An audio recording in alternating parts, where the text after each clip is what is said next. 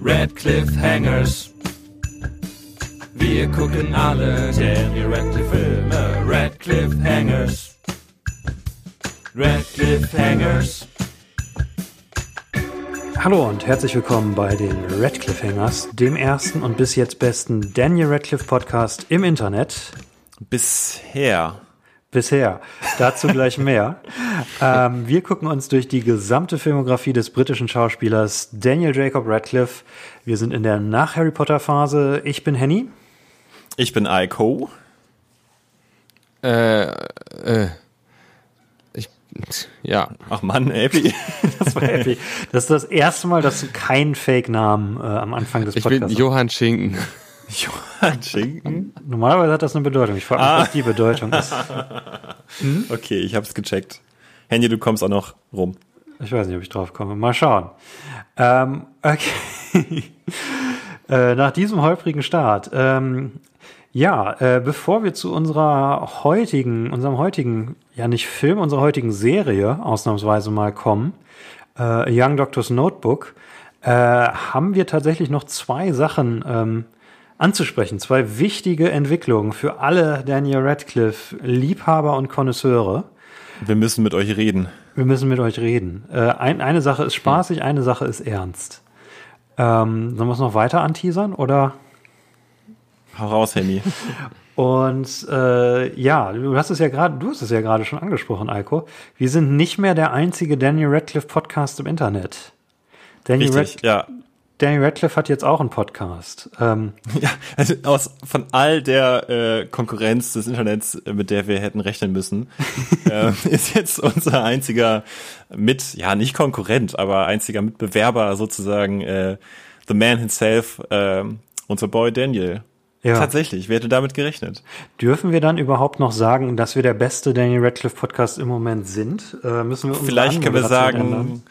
Vielleicht können wir sagen, wir sind der beste Podcast über Daniel Radcliffe. Oh, das ist eine gute Rettung, ja. Der, der ja. Mhm. erste und bis jetzt beste Podcast über Daniel Radcliffe. Habt ja. ihr schon reingehört eigentlich? Tatsächlich. Also ich noch sag vielleicht noch kurz was dazu. Sein, sein Podcast heißt Cunning Stunts. Ähm, er ist auch noch eine technische Ausflucht. Er ist auch nicht, im Intro wird er nicht als Host bezeichnet, sondern als, als Mitstimme. Ähm, das ist nämlich ein Podcast von David Holmes, dem Stunt-Double, beziehungsweise dem ehemaligen Stunt-Double von Daniel Radcliffe, den wir hier im Podcast mhm. auch schon mal angesprochen haben, der bei den Dreharbeiten ähm, vom letzten Harry Potter-Film äh, querschnittsgelähmt wurde. Und ähm, es ist ein Podcast, in dem David Holmes mit seinem besten Freund Daniel Radcliffe oder einem seiner besten Freunde ich möchte da keinen keinen Zwietracht sehen, hm. ähm, verschiedene Stunt-Performer interviewt äh, über ihre Arbeit, über ihre gefährlichsten Stunts, ähm, weil er selber immer noch sehr begeistert für, äh, für das Stuntgeschäft ist. Und äh, er sagt immer, dass die andere Stimme ist, ist Dan, Dan Radcliffe, ähm, aber er wird nicht im Intro als Co-Host äh, bezeichnet. Also dann, dann technisch müssen, gesehen. Dann wisst ihr jetzt, was wir zu tun haben, Jungs, ja. oder? Wir müssen irgendwo in irgendeinem deutschen Film müssen wir jetzt krasse Stunts machen, damit wir da eingeladen werden. Oh ja, wir können, das wäre unser Weg, Daniel zu treffen.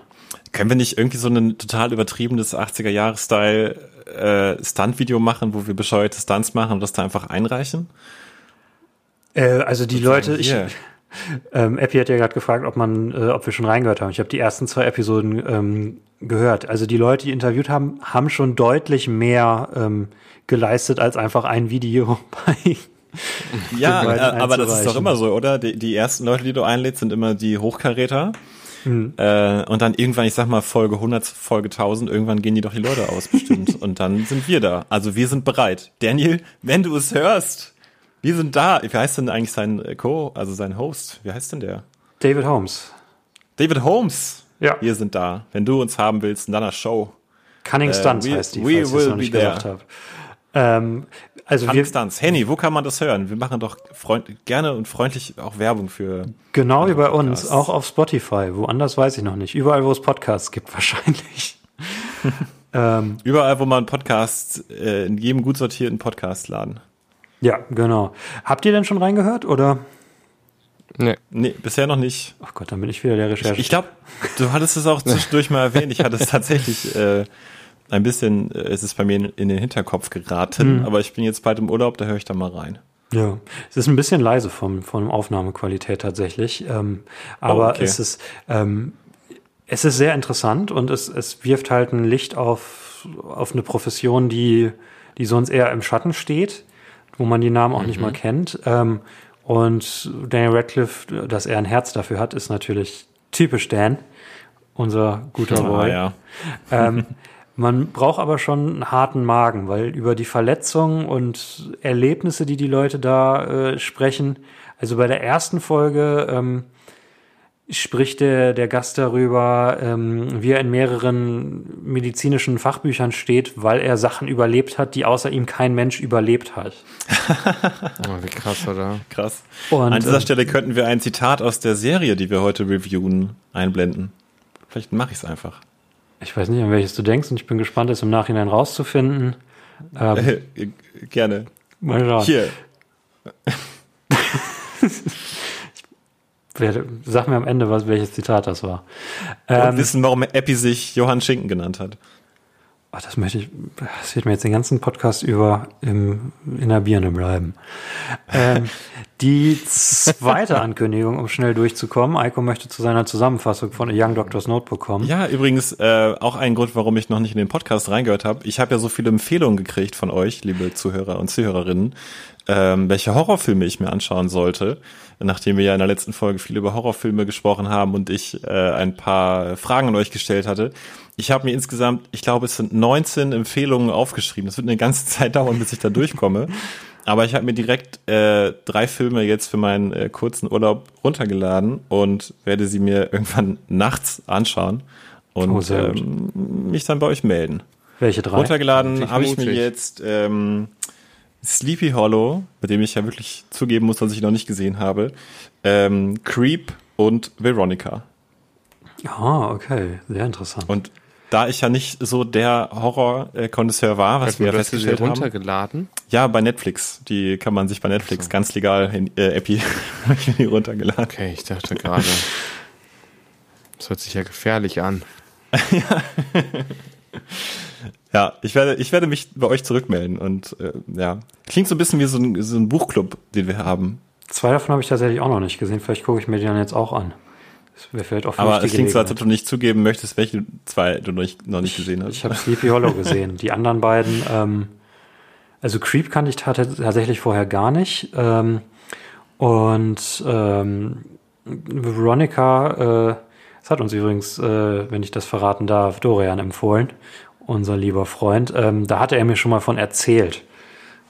Aber ja. Okay. Schauen wir mal. Na, ich bin gespannt. Das war jetzt noch eine schöne Nachricht. Jetzt kommen wir zu einer etwas weniger schönen Nachricht. J.K. Rowling. J.K. Rowling twittert wieder ähm, und hat in der Zwischenzeit ein Manifest äh, veröffentlicht zu ihren Positionen zu Gender-Fragen. Ähm, und es ist eigentlich immer ein sehr schlechtes, also eigentlich sollte man als Künstler, äh, kreativer Mensch, wenn man feststellt, man ist gerade dabei, ein Manifest ins Internet zu stellen, vielleicht sollte man einen Moment reflektieren, warum stelle ich gerade ein Manifest ins Internet? Ähm, wir wollen es aber jetzt noch nicht im, im Detail äh, besprechen, das werden wir in der nächsten Folge machen, weil da noch zu viele Sachen in Bewegung sind. Ähm, nur vorab, äh, was wir auf jeden Fall schon mal klarstellen wollen, das Manifest ist natürlich äh, transphob und um so ein bisschen den, ähm, ja, den, den silbernen Streifen am Horizont zu sehen, äh, in, äh, in einer Situation, wo eine Autorin, die man seit Kindesbeinen angelesen hat, einen ja dann doch recht enttäuscht. Ähm, denn unser Boy Daniel hat uns nicht enttäuscht. Er war einer der ersten, ich meine sogar der erste, äh, korrigiert mich, wenn ich falsch liege. Der, der erste überhaupt. Ich meine, der, der erste, also der erste von den großen drei auf jeden Fall, vor Emma Watson und Rupert Grint.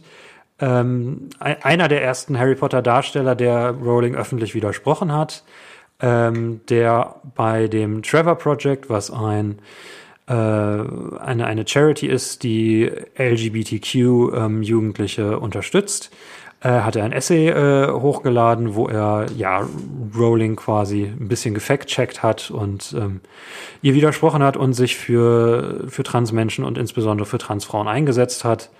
Und das quasi im Widerspruch zu der Frau, der er seine Karriere verdankt. Ich find's mutig. Finde ich mhm. auch. Ich finde es auch sehr gut. Ähm, wenn ihr jetzt, äh, verehrte Zuhörerinnen und Zuhörer, gar nicht wisst, worüber wir reden, wir haben einmal kurz drüber gesprochen in der Folge über Harry Potter und der Orden des Phönix. Ähm, aber googelt einfach mal Joanne K. Rowling, tippt bei Google auf News und dann werdet ihr da ähm, fündig, was da eigentlich jetzt passiert ist die letzten Wochen und Monate. Ähm, das ist da ganz schön hin und her gegangen, ganz schön hoch und her. ähm, ich habe der Story ganz am Anfang auch gar nicht so viel Bedeutung zugemessen, muss ich gestehen. Aber wenn man sich ein bisschen einliest, sich noch mehr damit auseinandersetzt, dann äh, kann man ähm, schon fast und zum Schluss kommen, dass da Joanne K. Rowling sich ganz schön irgendwie ähm, die Finger dran verbrennt und ähm, ja, es ist auf jeden Fall eine sehr, sehr spannende Geschichte äh, mit viel Hintergrund, ähm, gibt interessante Argumente auf beiden Seiten und wir kommen dann in der nächsten Folge äh, in der Tiefe dazu. Genau, in aller Ruhe, wenn wir auch ein bisschen Zeit gehabt haben, drüber nachzudenken, weil so Fragen wie, wie geht man jetzt mit Harry Potter um und so weiter, da habe ich selber noch keine Antworten für mich. Ich kann nicht versprechen, dass ich es in der nächsten Folge haben werde. Ähm, aber also die wir. Könnt ihr euch vorstellen, dass ihr das nicht mehr so ähm, lesen oder schauen könnt, wenn ihr findet, dass sie was Dummes äh, in die Richtung sagt oder was Transfeindliches sagt? Das ist halt die Frage, die, also wir hatten es ja äh, in unserer Orden des Phönix-Folge schon angesprochen, das ist irgendwie so die große Entscheidung und ähm, wie gesagt, ich habe da noch keine, äh, keine Entscheidung in der Hinsicht getroffen. Ich bin immer noch, ich habe mir so viele Meinungsstücke darüber durchgelesen und keins passte so 100% zu mir. Das macht man ja manchmal so. Ich kann mir das auch nicht vorstellen, muss ich sagen. Also die Filme erst recht nicht und die Bücher glaube ich auch nicht, weil ich in dem Text jetzt nichts Transfeindliches oder so finde. Mhm. Aber naja, wer weiß, ne? Ich habe ja vor äh, einem Jahr habe ich Walter Mörs nochmal gelesen. Kennt ihr das? Captain Blaubeer? Ja, ja, natürlich. Ja, da sind auch schon ein paar echt rassistische Sachen drin. Echt? Ne? Ja, da ist so eine Figur, die halt so wie so ein Klischee-Türke beschrieben wird. Oh nein. Ja, und das liest man nochmal so und denkt so, das ist das Buch, was man immer so äh, gefahrlos Kindern in die Hand drücken würde, hm. um deren Fantasie anzuregen. Und dann gibt's da halt auch echt ähm, solche Momente drin, die echt platt und doof sind, finde ich. Ja. Es ist, wie gesagt, wir werden im, nächst, im nächsten Podcast in Ruhe nochmal die, die Gelegenheit haben, drüber zu sprechen. Da geht's ja um Kill Your Darlings, was ja auch ein LGBTQ-Film ähm, ist in, in gewisser Weise. Da passt es auch ganz gut. Ähm, aber es, es sind so viele Entwicklungen und ähm, beim letzten Mal, weil Rolling Twitter ferngeblieben ist, äh, hat es sich quasi relativ schnell, also waren wir tatsächlich, als wir rausgekommen sind mit der Orden des Phönix Folge, noch auf dem aktuellen Stand. Ähm, aber die, die ganzen Entwicklungen und was äh, ich meine, wir müssen auch irgendwie entscheiden, wie wir diese ganzen Twitter-Sachen zusammenfassen, weil es so viele verrückte Sachen sind, die da gelaufen sind, die Rowling da ähm, abgezogen hat. Äh, und die für Nicht-Twitter-Nutzer zusammenzufassen, ist, glaube ich, auch eine, eine Herausforderung. Deswegen war ich, glaube ich, auch so nicht im Loop drin, weil ich nie bei Twitter bin und mir da erstmal richtig viel durchzulesen hatte, um da reinzufinden. Das ist auch die richtige ja, Entscheidung. Ähm, Twitter macht einen nicht unbedingt Twitter glücklicher. Twitter ist auch eine Welt für sich. Aber dafür versteht man dann solche Sachen äh, im Vorhinein oder wusste zwei Jahre vorher äh, von den Anschuldigungen gegen Harvey Weinstein. Man kann Twitter auch ganz gut nutzen.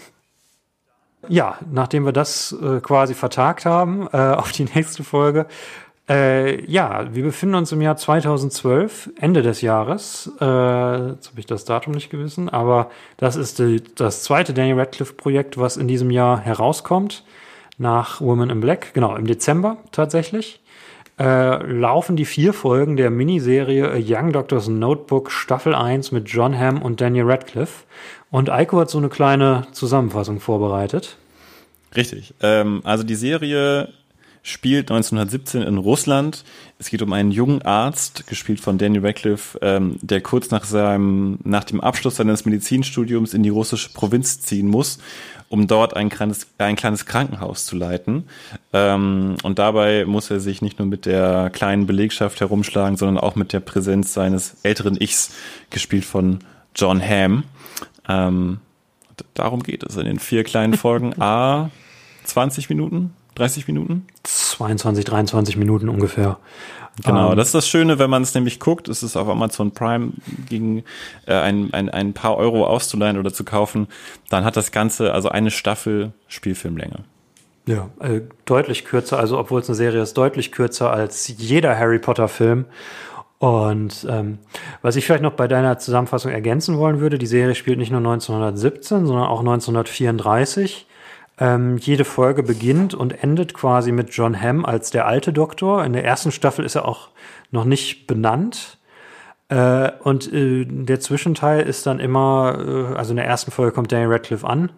Ähm, es sind eigentlich immer zwei, zwei Fälle, um die er sich kümmern muss pro Folge. Ein, ein großer, der eventuell auch mal klappt. Und dann kommt aber immer direkt äh, ein deprimierender kleiner Fall hinterher, der quasi alles Gewonnene wieder zunichte macht. Und ja, über diese vier Folgen hinweg ähm, verändert sich Daniel, also sein, oder beziehungsweise sein Charakter. Er wird, wird immer zynischer, egoistischer, ähm, abgedrehter und entwickelt auch ein Drogenproblem, eine Morphinsucht. Morphium. Morphium. Morphium? Ach ja, auf Englisch heißt also es Morphin. Auf, auf ja. Englisch Morphin, auf Deutsch Morphium. Ja, danke für die Korrektur. ähm, ja, ich habe eben schon mal auf Mike gesagt, ähm, ich fand es richtig gut und habe dadurch erwartet, dass Epi es überhaupt nicht mag und Eiko irgendwie in der Mitte ist, aber es auch nicht so mag. Das war bisher immer so im Podcast. Ich glaube, es ist meinst, heute wieder so. Ich habe gar nicht gesagt, dass ich es überhaupt nicht mag. Das habe ich gar nicht gesagt. Okay, ne, dann stimmt gar nicht. Stell's richtig. Stell's richtig. Wie, wie, wie steht ihr zu dieser, diesen ersten vier das Folgen? halt schon wieder, man fragt sich halt, was sind das für Sachen, die wir da ausgraben?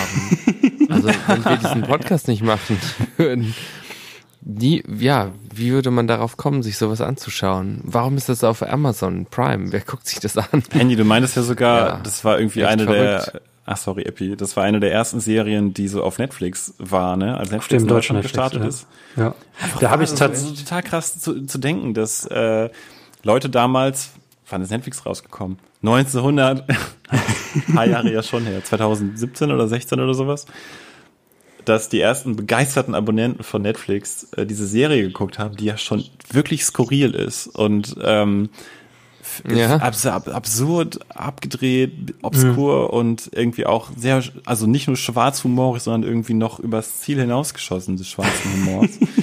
da frage ich mich wirklich, wie die meisten Zuschauer das so fanden. Ich habe ein paar Kritiken gelesen und die klangen ja eigentlich relativ begeistert.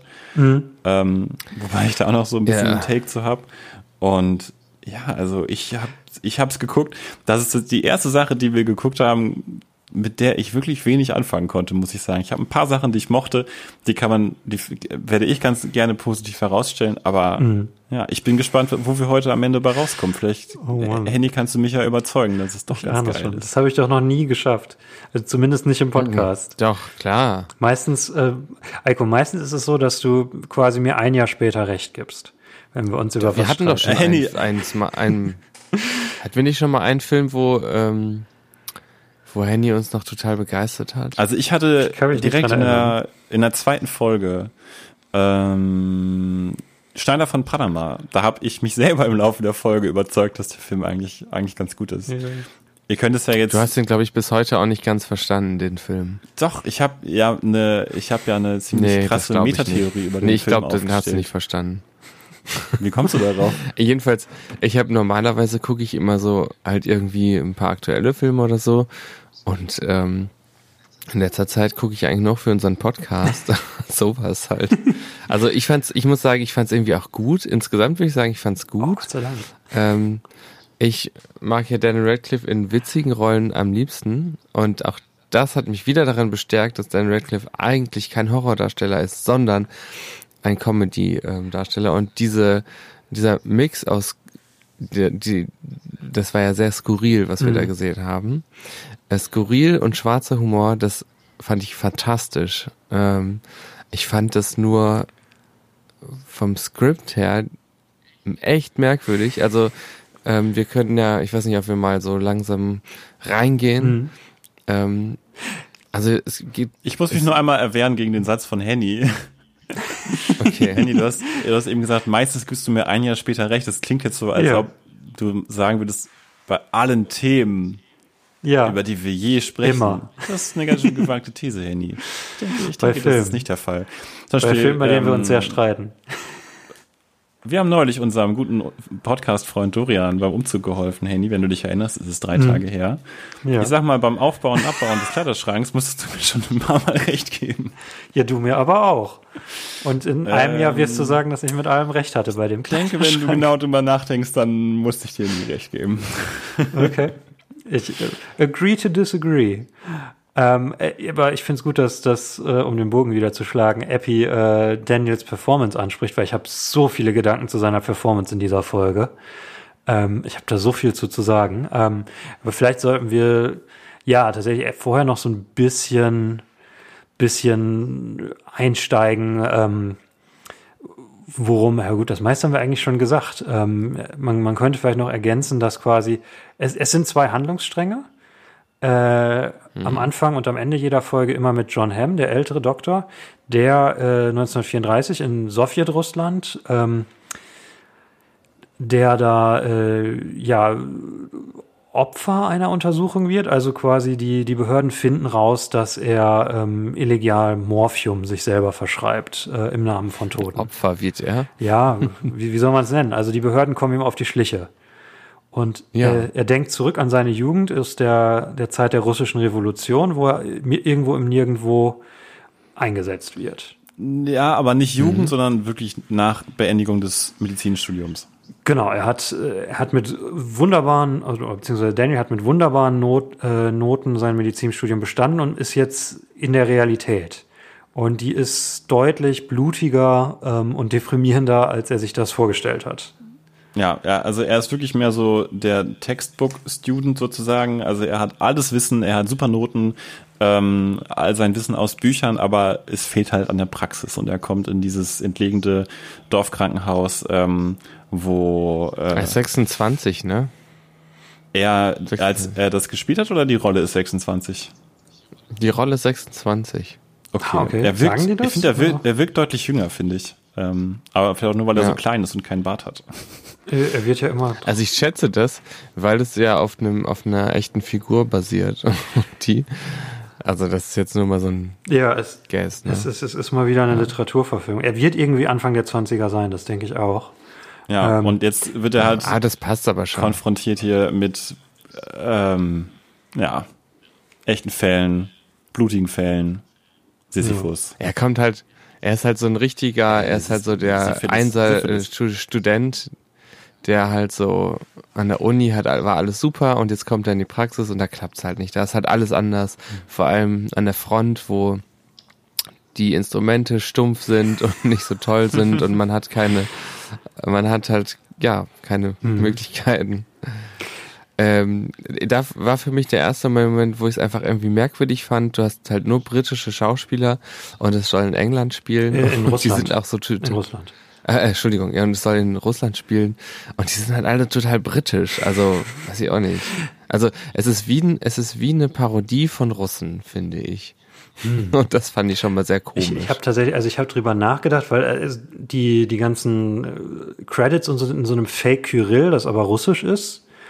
Das ist eine ziemlich geile Schrift übrigens. Ja, ja. auf jeden Fall. Und ähm, also es ist ich habe jetzt, es kann sein, dass ich mich jetzt irre, aber es ist, wenn, dann ist es eine der wenigen oder die einzige englischsprachige Mikhail Bulgakov-Verfilmung, äh, die es tatsächlich gibt. Ähm, ich habe also ich habe eine Liste auf, auf Wikipedia gefunden mit verschiedenen Verfilmungen von, äh, weil es ist mal wieder, ne? Daniel Radcliffe natürlich ist eine Literaturverfilmung. Ähm, eine Liste mit verschiedenen Verfilmungen gefunden. Das war die einzig englischsprachige da drauf. Mm, okay. Mhm.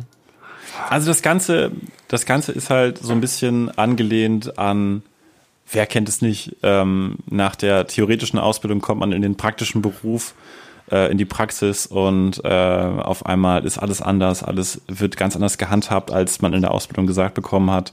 Ähm, Daniel wird hier auch konstant daran erinnert, dass ja der alte Oberarzt Leopold Leopoldowitsch ein großartiger mhm, ja. Arzt war, ein großartiger Mann und äh, überall in diesem Krankenhaus hängen Gemälde von ihm und er wird angehimmelt, gerade von der einen äh, Assistenzärztin. Das ist auch schon so herrlich. Ähm, das heißt, es ist halt auf der, total over the top. Ja. Also schon von Anfang an. Mhm. Auf der Ebene läuft es so ein bisschen, finde ich, ähm, dass man, dass das halt so auseinandergenommen wird, sozusagen. Dieser, dieser Sprung ja. aus der Theorie in die Praxis. Ja, und wie man damit umgeht.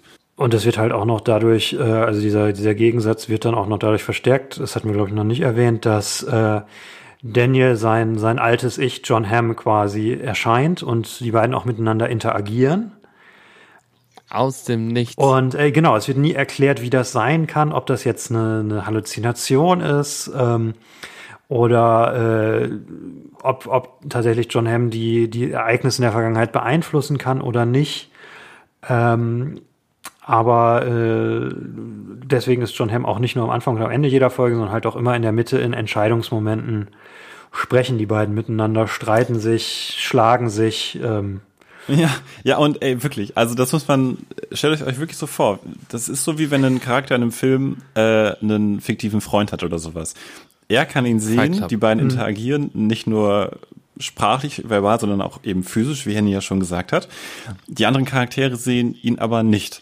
Und wenn man Beschreibungen über die Serie liest oder auch Reviews darüber liest, dann wird immer gesagt, na, das ist die Prämisse, aber denk nicht zu viel drüber nach.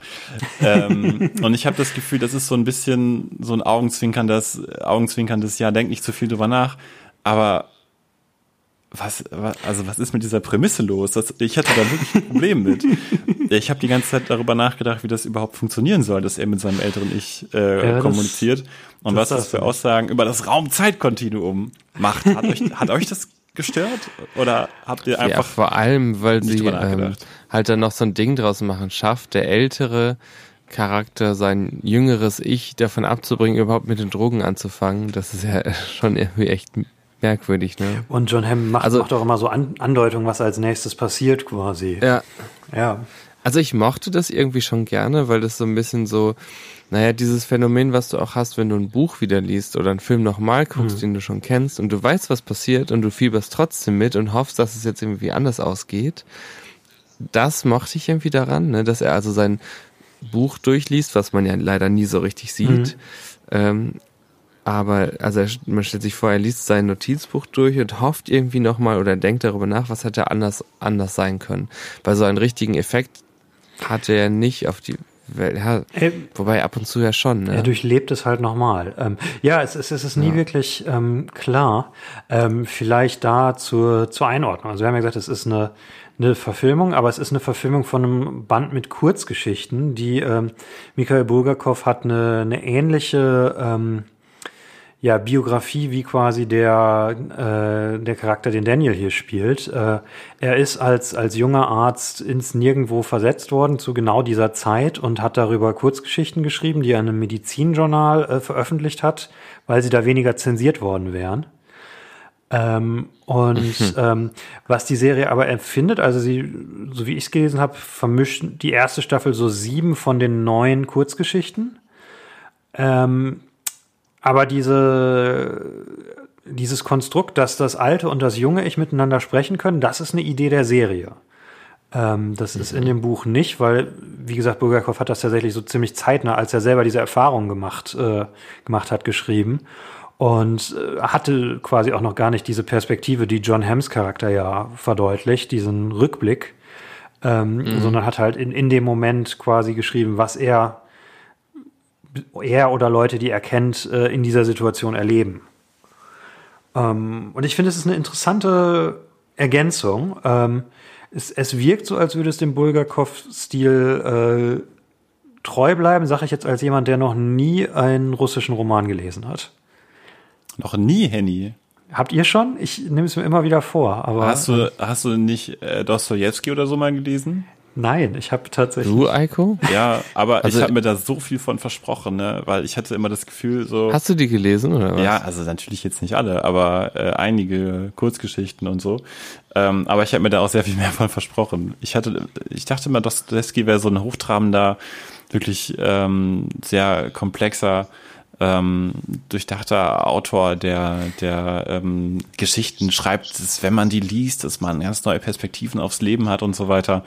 Ähm, und das mag auch alles sein, vielleicht habe ich die falschen Geschichten gelesen, aber ich hätte Welches hast mehr das Gefühl, dass es ähm, äh, einfach so eine dirty Porno Novellengeschichte war, die, das klingt gut, gelesen? die falsche auf das falsche Podest gehoben wurde. Ich weiß den Namen da gerade nicht mehr. Ähm, eine Kurzgeschichte. Der Idiot? Sammlung. Nee, das nicht. Hm. Also ich kenne jemanden, der einen sehr ähnlichen Buchgeschmack hat wie ich und ähm, äh, die Person hat, glaube ich, drei oder vier gelesen mhm. äh, und fand die alle ganz gut. Also von daher äh, stehen die immer noch auf meiner Liste. Dostojewski jetzt oder Bulgatschow? Dostojewski. Tolstoi ist kein Russe, ne? Tolstoi oder ist, ist der auch Russe, Russe? ja. Auch Russe, ja, der steht auch noch auf meiner Liste. Jetzt ja, muss ich das nochmal googeln. Äh, nicht, dass ich jetzt gerade was Falsches, das wäre. Vielleicht ist ja auch, Hauptsache Dostoevsky ist auch Russe.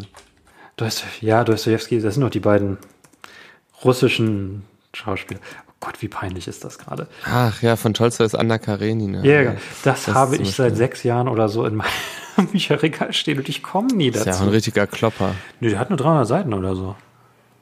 Was? Ist das nicht voll das dicke nee, Buch? Nee, du meinst wahrscheinlich Krieg und Frieden. Nachdem wir jetzt die letzten unserer russischen, äh, russischsprachigen Zuhörer verloren haben durch unsere Unkultiviertheit, ähm, ich muss sagen, ich kannte Bulgatschow tatsächlich vorher nicht. Ähm, ich bin, seit ich die Serie gesehen habe, kurz davor, mir das Buch zu bestellen, beziehungsweise ein anderes Buch von ihm, The, The Master and Margarita.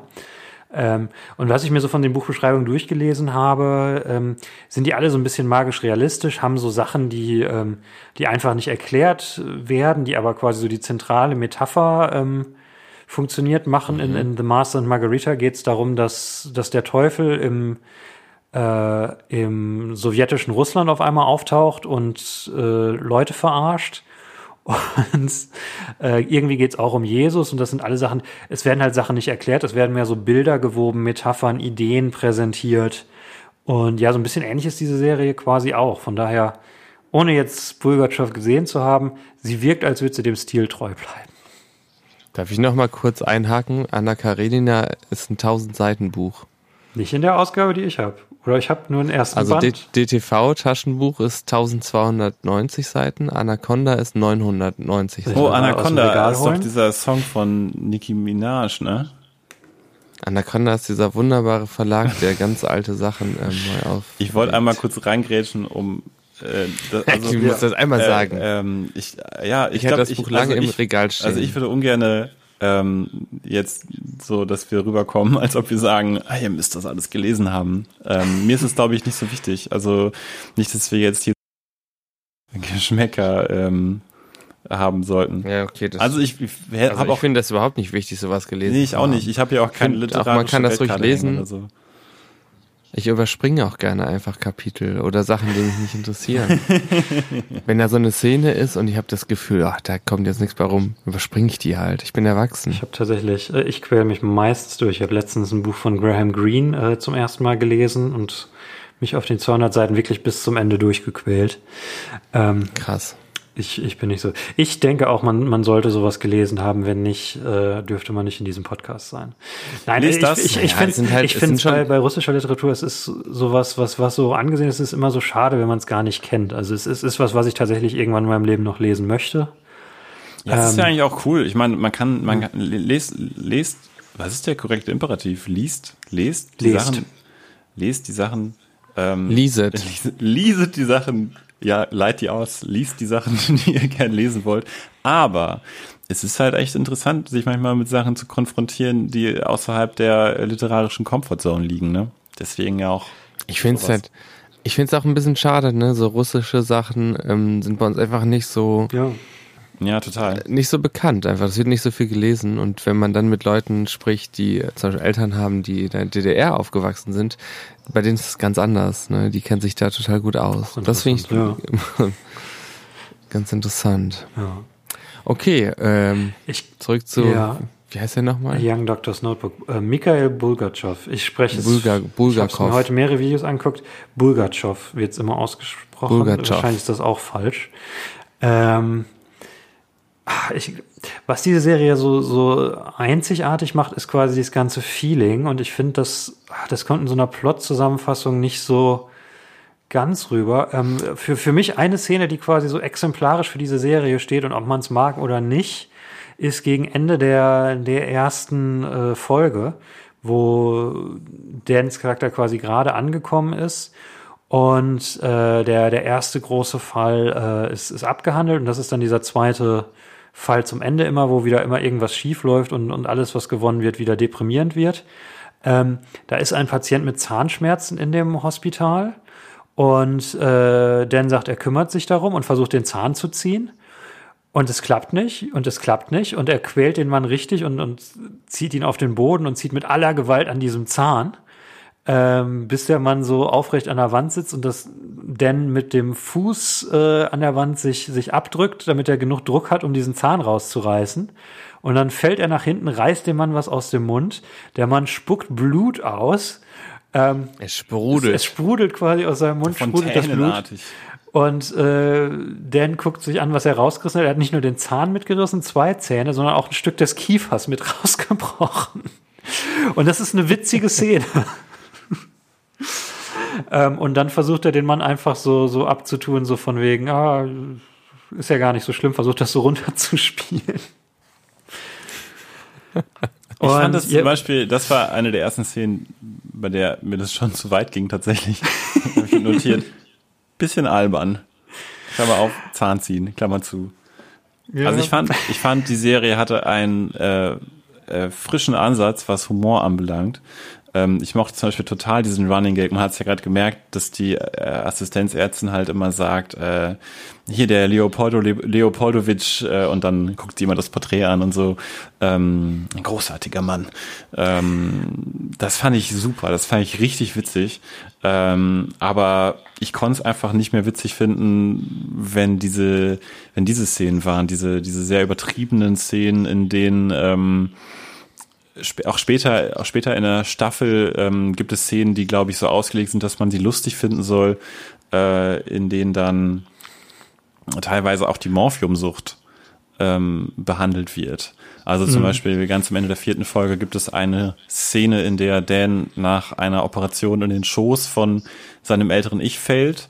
Äh, und mhm. sein älteres Ich hat genau zu dem Zeitpunkt ähm, den Höhepunkt seines äh, Morphiumentzugs ähm, äh, an, an dem man zu leiden hat. Und äh, zu dem Morphiumentzug gehört als Symptom, dass man unfreiwillig ejakuliert.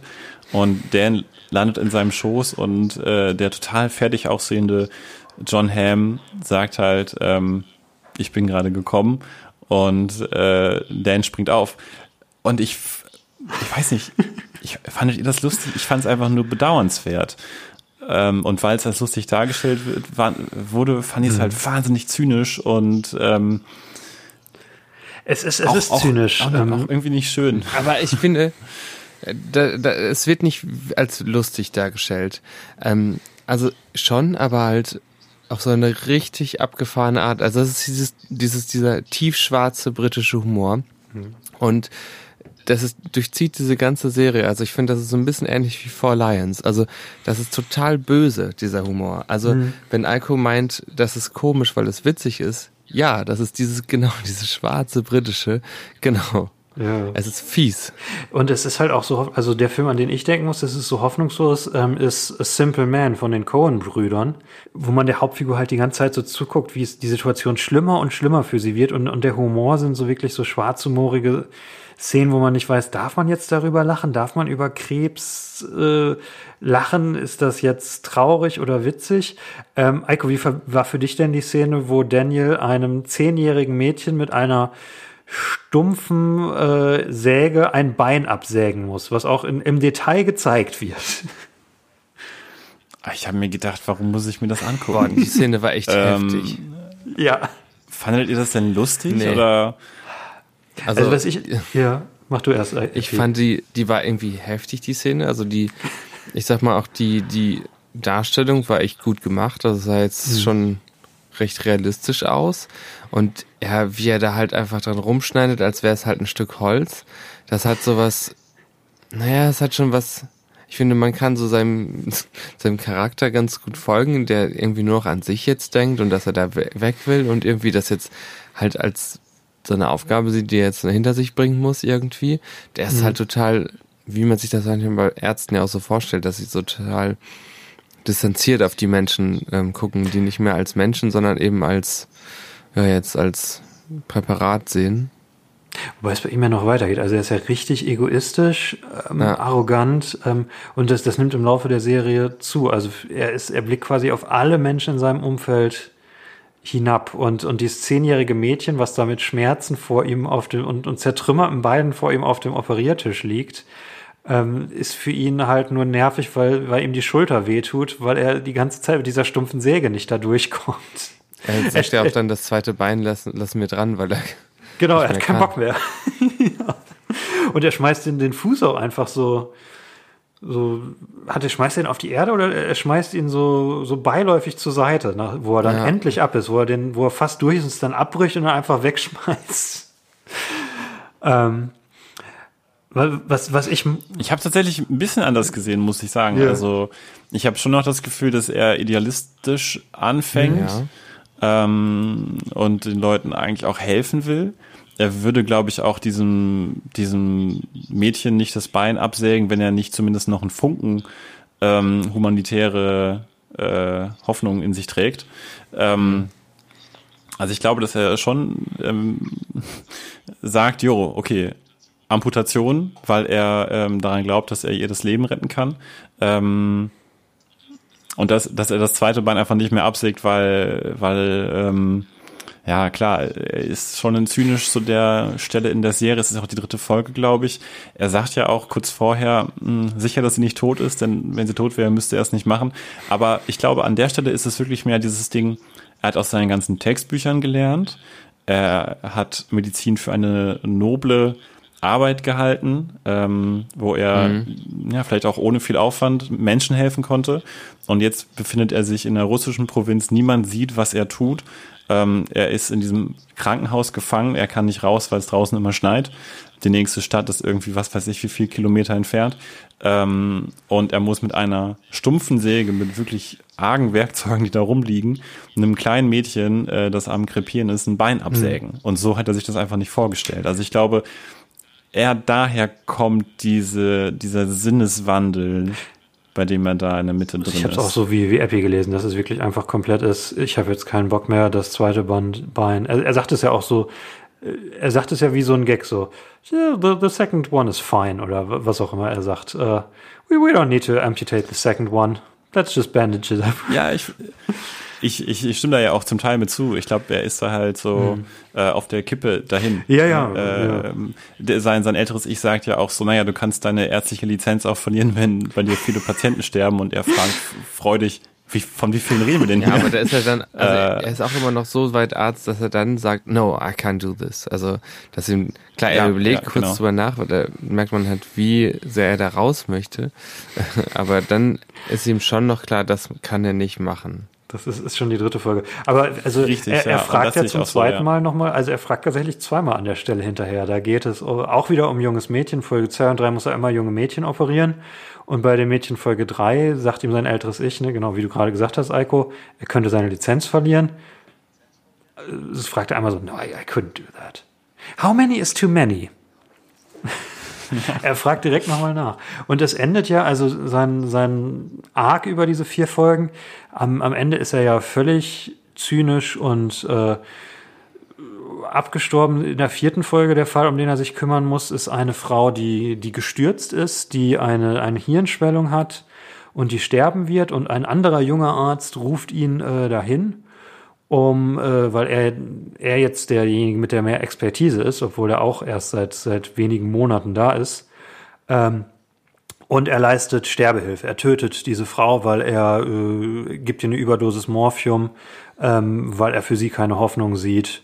Und äh, danach, äh, nachdem er sie getötet hat, dreht er sich einfach um.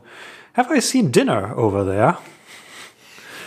und, und beginnt sich voll zu, äh, voll zu stopfen, während der ähm, der traumatisierte Ehemann äh, der Frau reinkommt, äh, zu der Frau rübergeht und du, du hast diese Halbtotale von diesem gedeckten Tisch, wo, wo dieses eine Stück Fleisch auch wie so ein Gehirn aussieht, nochmal an Erinnerung, was er gerade gemacht hat.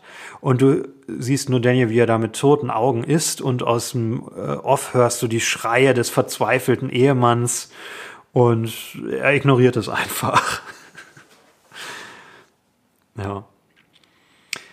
Ja, ich weiß nicht. Also ich, ich, ich war wirklich ähm, stellenweise von, von, den, von den Operationsszenen war ich teilweise angewidert. Ähm, und inhaltlich habe ich mich halt wirklich so ab der zweiten Folge gefragt, was geht hier eigentlich vor sich? Was, was schaue ich mir gerade an? Was will diese Serie irgendwie erreichen? Worum geht es eigentlich der Serie im Kern? Ähm, und ja, ich, ich, das ist echt eine der ersten Sachen, die ich nicht wirklich weiterempfehlen würde. Mhm. Bis auf ein paar Stellen, die ich gut orchestriert fand, so vom Humor her, wie das mit der, mit der Nachfrage, die du gerade, die du gerade zitiert hast, Henny, fand ich es echt, ähm, weiß nicht so gut. Es gibt auch eine zweite Staffel, ja. Mhm. Ähm, die würde ich mir wahrscheinlich ohne den Podcast auch nicht anschauen, ehrlich gesagt. In der zweiten Staffel ist er noch schlimmer. Ähm, also noch schlechterer Mensch. das kann ich schon mal jetzt sagen. Ich habe ja beide schon gesehen damals ähm, auf Netflix. Ich glaube, was dich so dran stört, ist das, was ich mag. Also es, es gibt einfach keine oder fast keine andere Serie, wo, wo es so eine Szene geben kann, wo jemand ähm, einem unter Schmerzen leidenden Mann äh, ein Stück Kiefer äh, mit rausbricht, während er ihm einen Zahn rauszieht. Und es ist witzig. Und es äh, gibt, es gibt selten eine Serie mit so, ähm,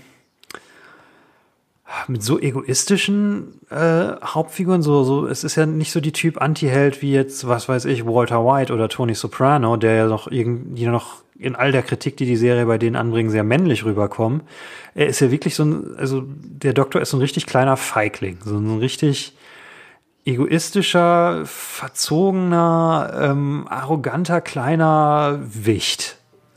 Na, ich weiß nicht, so schlimm fand ich den nicht. Vielleicht ist das nee, die zweite so Staffel, die da mit, mit reinspielt bei also mir. Also ich finde, das ist nicht so dieses wie Stromberg, den man einfach dann richtig schlimm findet.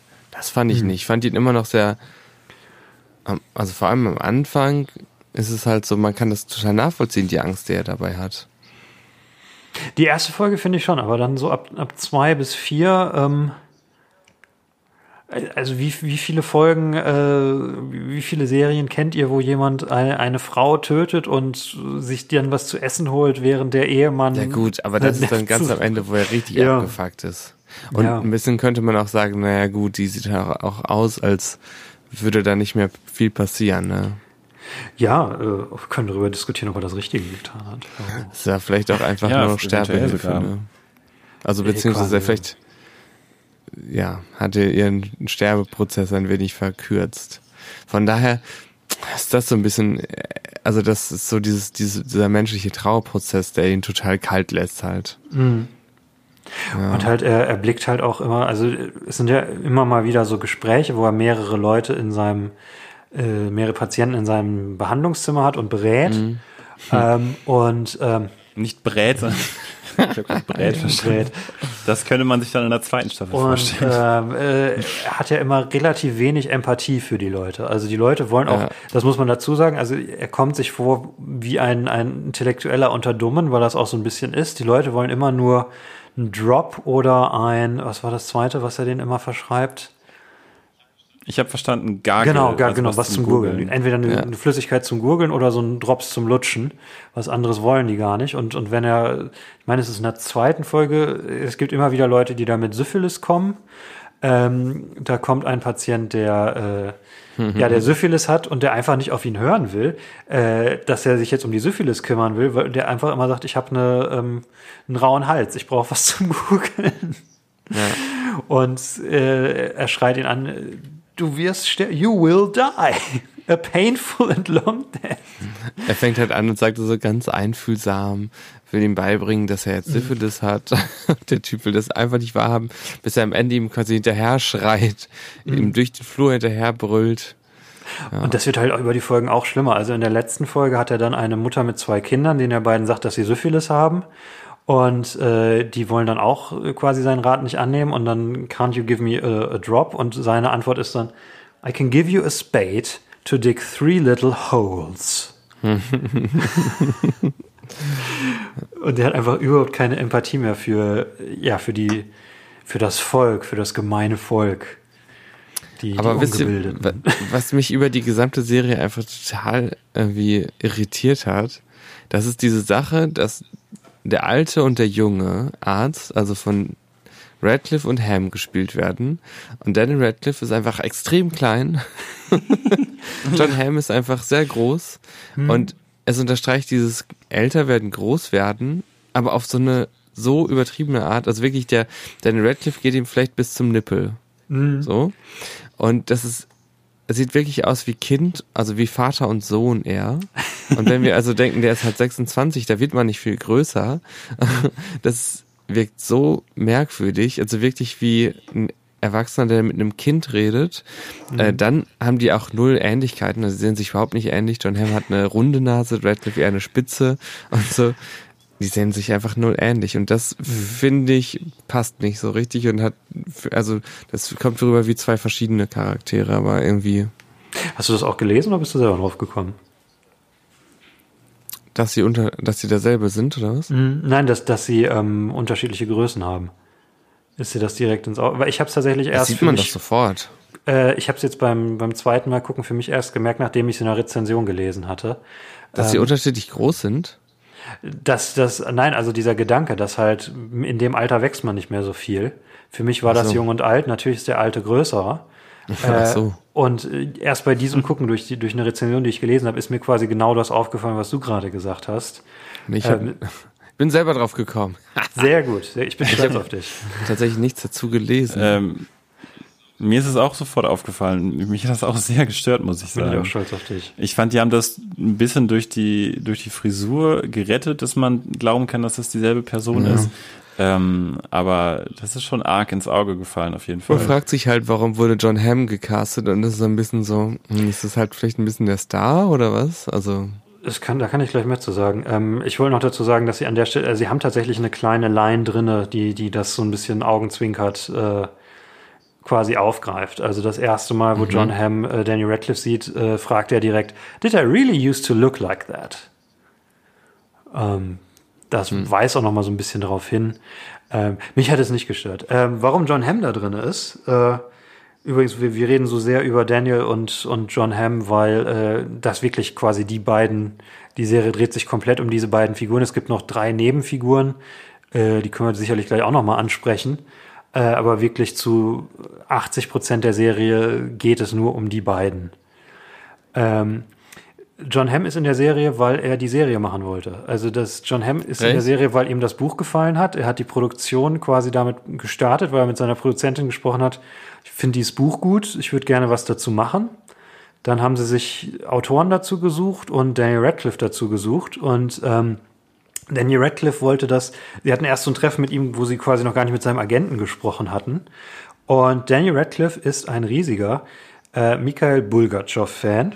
Was? Und hat scheinbar laut einem Guardian-Artikel zu seinem 21. Geburtstag sein Geschenk an sich selber war es, in die Heimatstadt von Mikhail äh, Bulgatschow äh, zu fahren.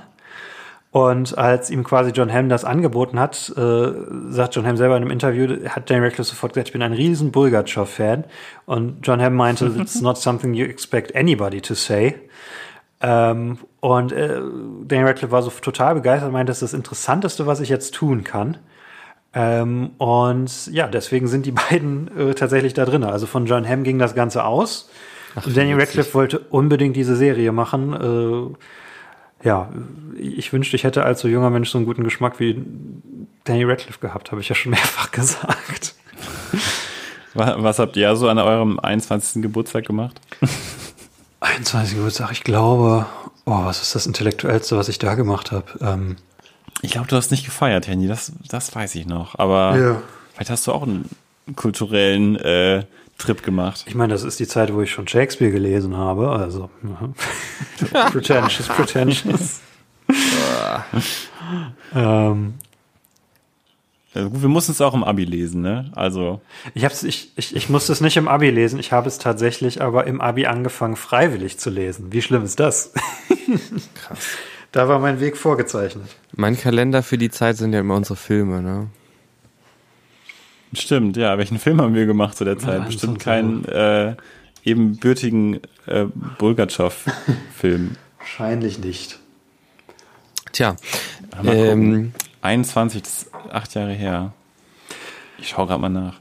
Lass uns ja. Sonst ich finde ja übrigens John Hamm, ich kenne den ja eigentlich nur aus Baby Driver und aus The Town mit Ben Affleck, dieser Gangsterfilm, wo sie den Überfall machen. Drin, ne? Ja. Da ist er auch drin, aber naja, nicht so besonders. Ähm, bei Baby Driver fand ich ihn auch schon richtig gut. Ähm, ich fand ihn unglaublich gut als Schauspieler. So dieses Verbrauchte, das hat er so gut gemacht. Also ich finde John, John Hamm so großartig. Also ich habe tatsächlich, das sage ich, ich habe immer noch nicht Madman gesehen, wofür er am bekanntesten ist. Ich auch nicht. Ähm, wo, wo das ja auch so quasi die, die Hochzeit davon war, weswegen er das überhaupt machen konnte. Er hat ja damit sehr spät seinen Durchbruch gehabt. Äh, mhm. ich habe ihn so vielen Sachen davon fernab gesehen. Er ist immer großartig und er kann, er kann so bedrohlich sein wie in Baby Driver, ähm, wo er ja der Hauptbösewicht ist.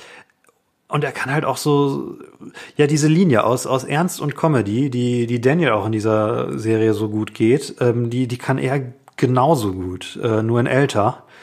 Ähm, und ich, ich finde ihn so witzig und äh, ich habe so Mitleid mit ihm in dieser Serie. Ähm, und hm. ich, ich liebe es, jede Szene mit den beiden zusammen. Es ist, ja.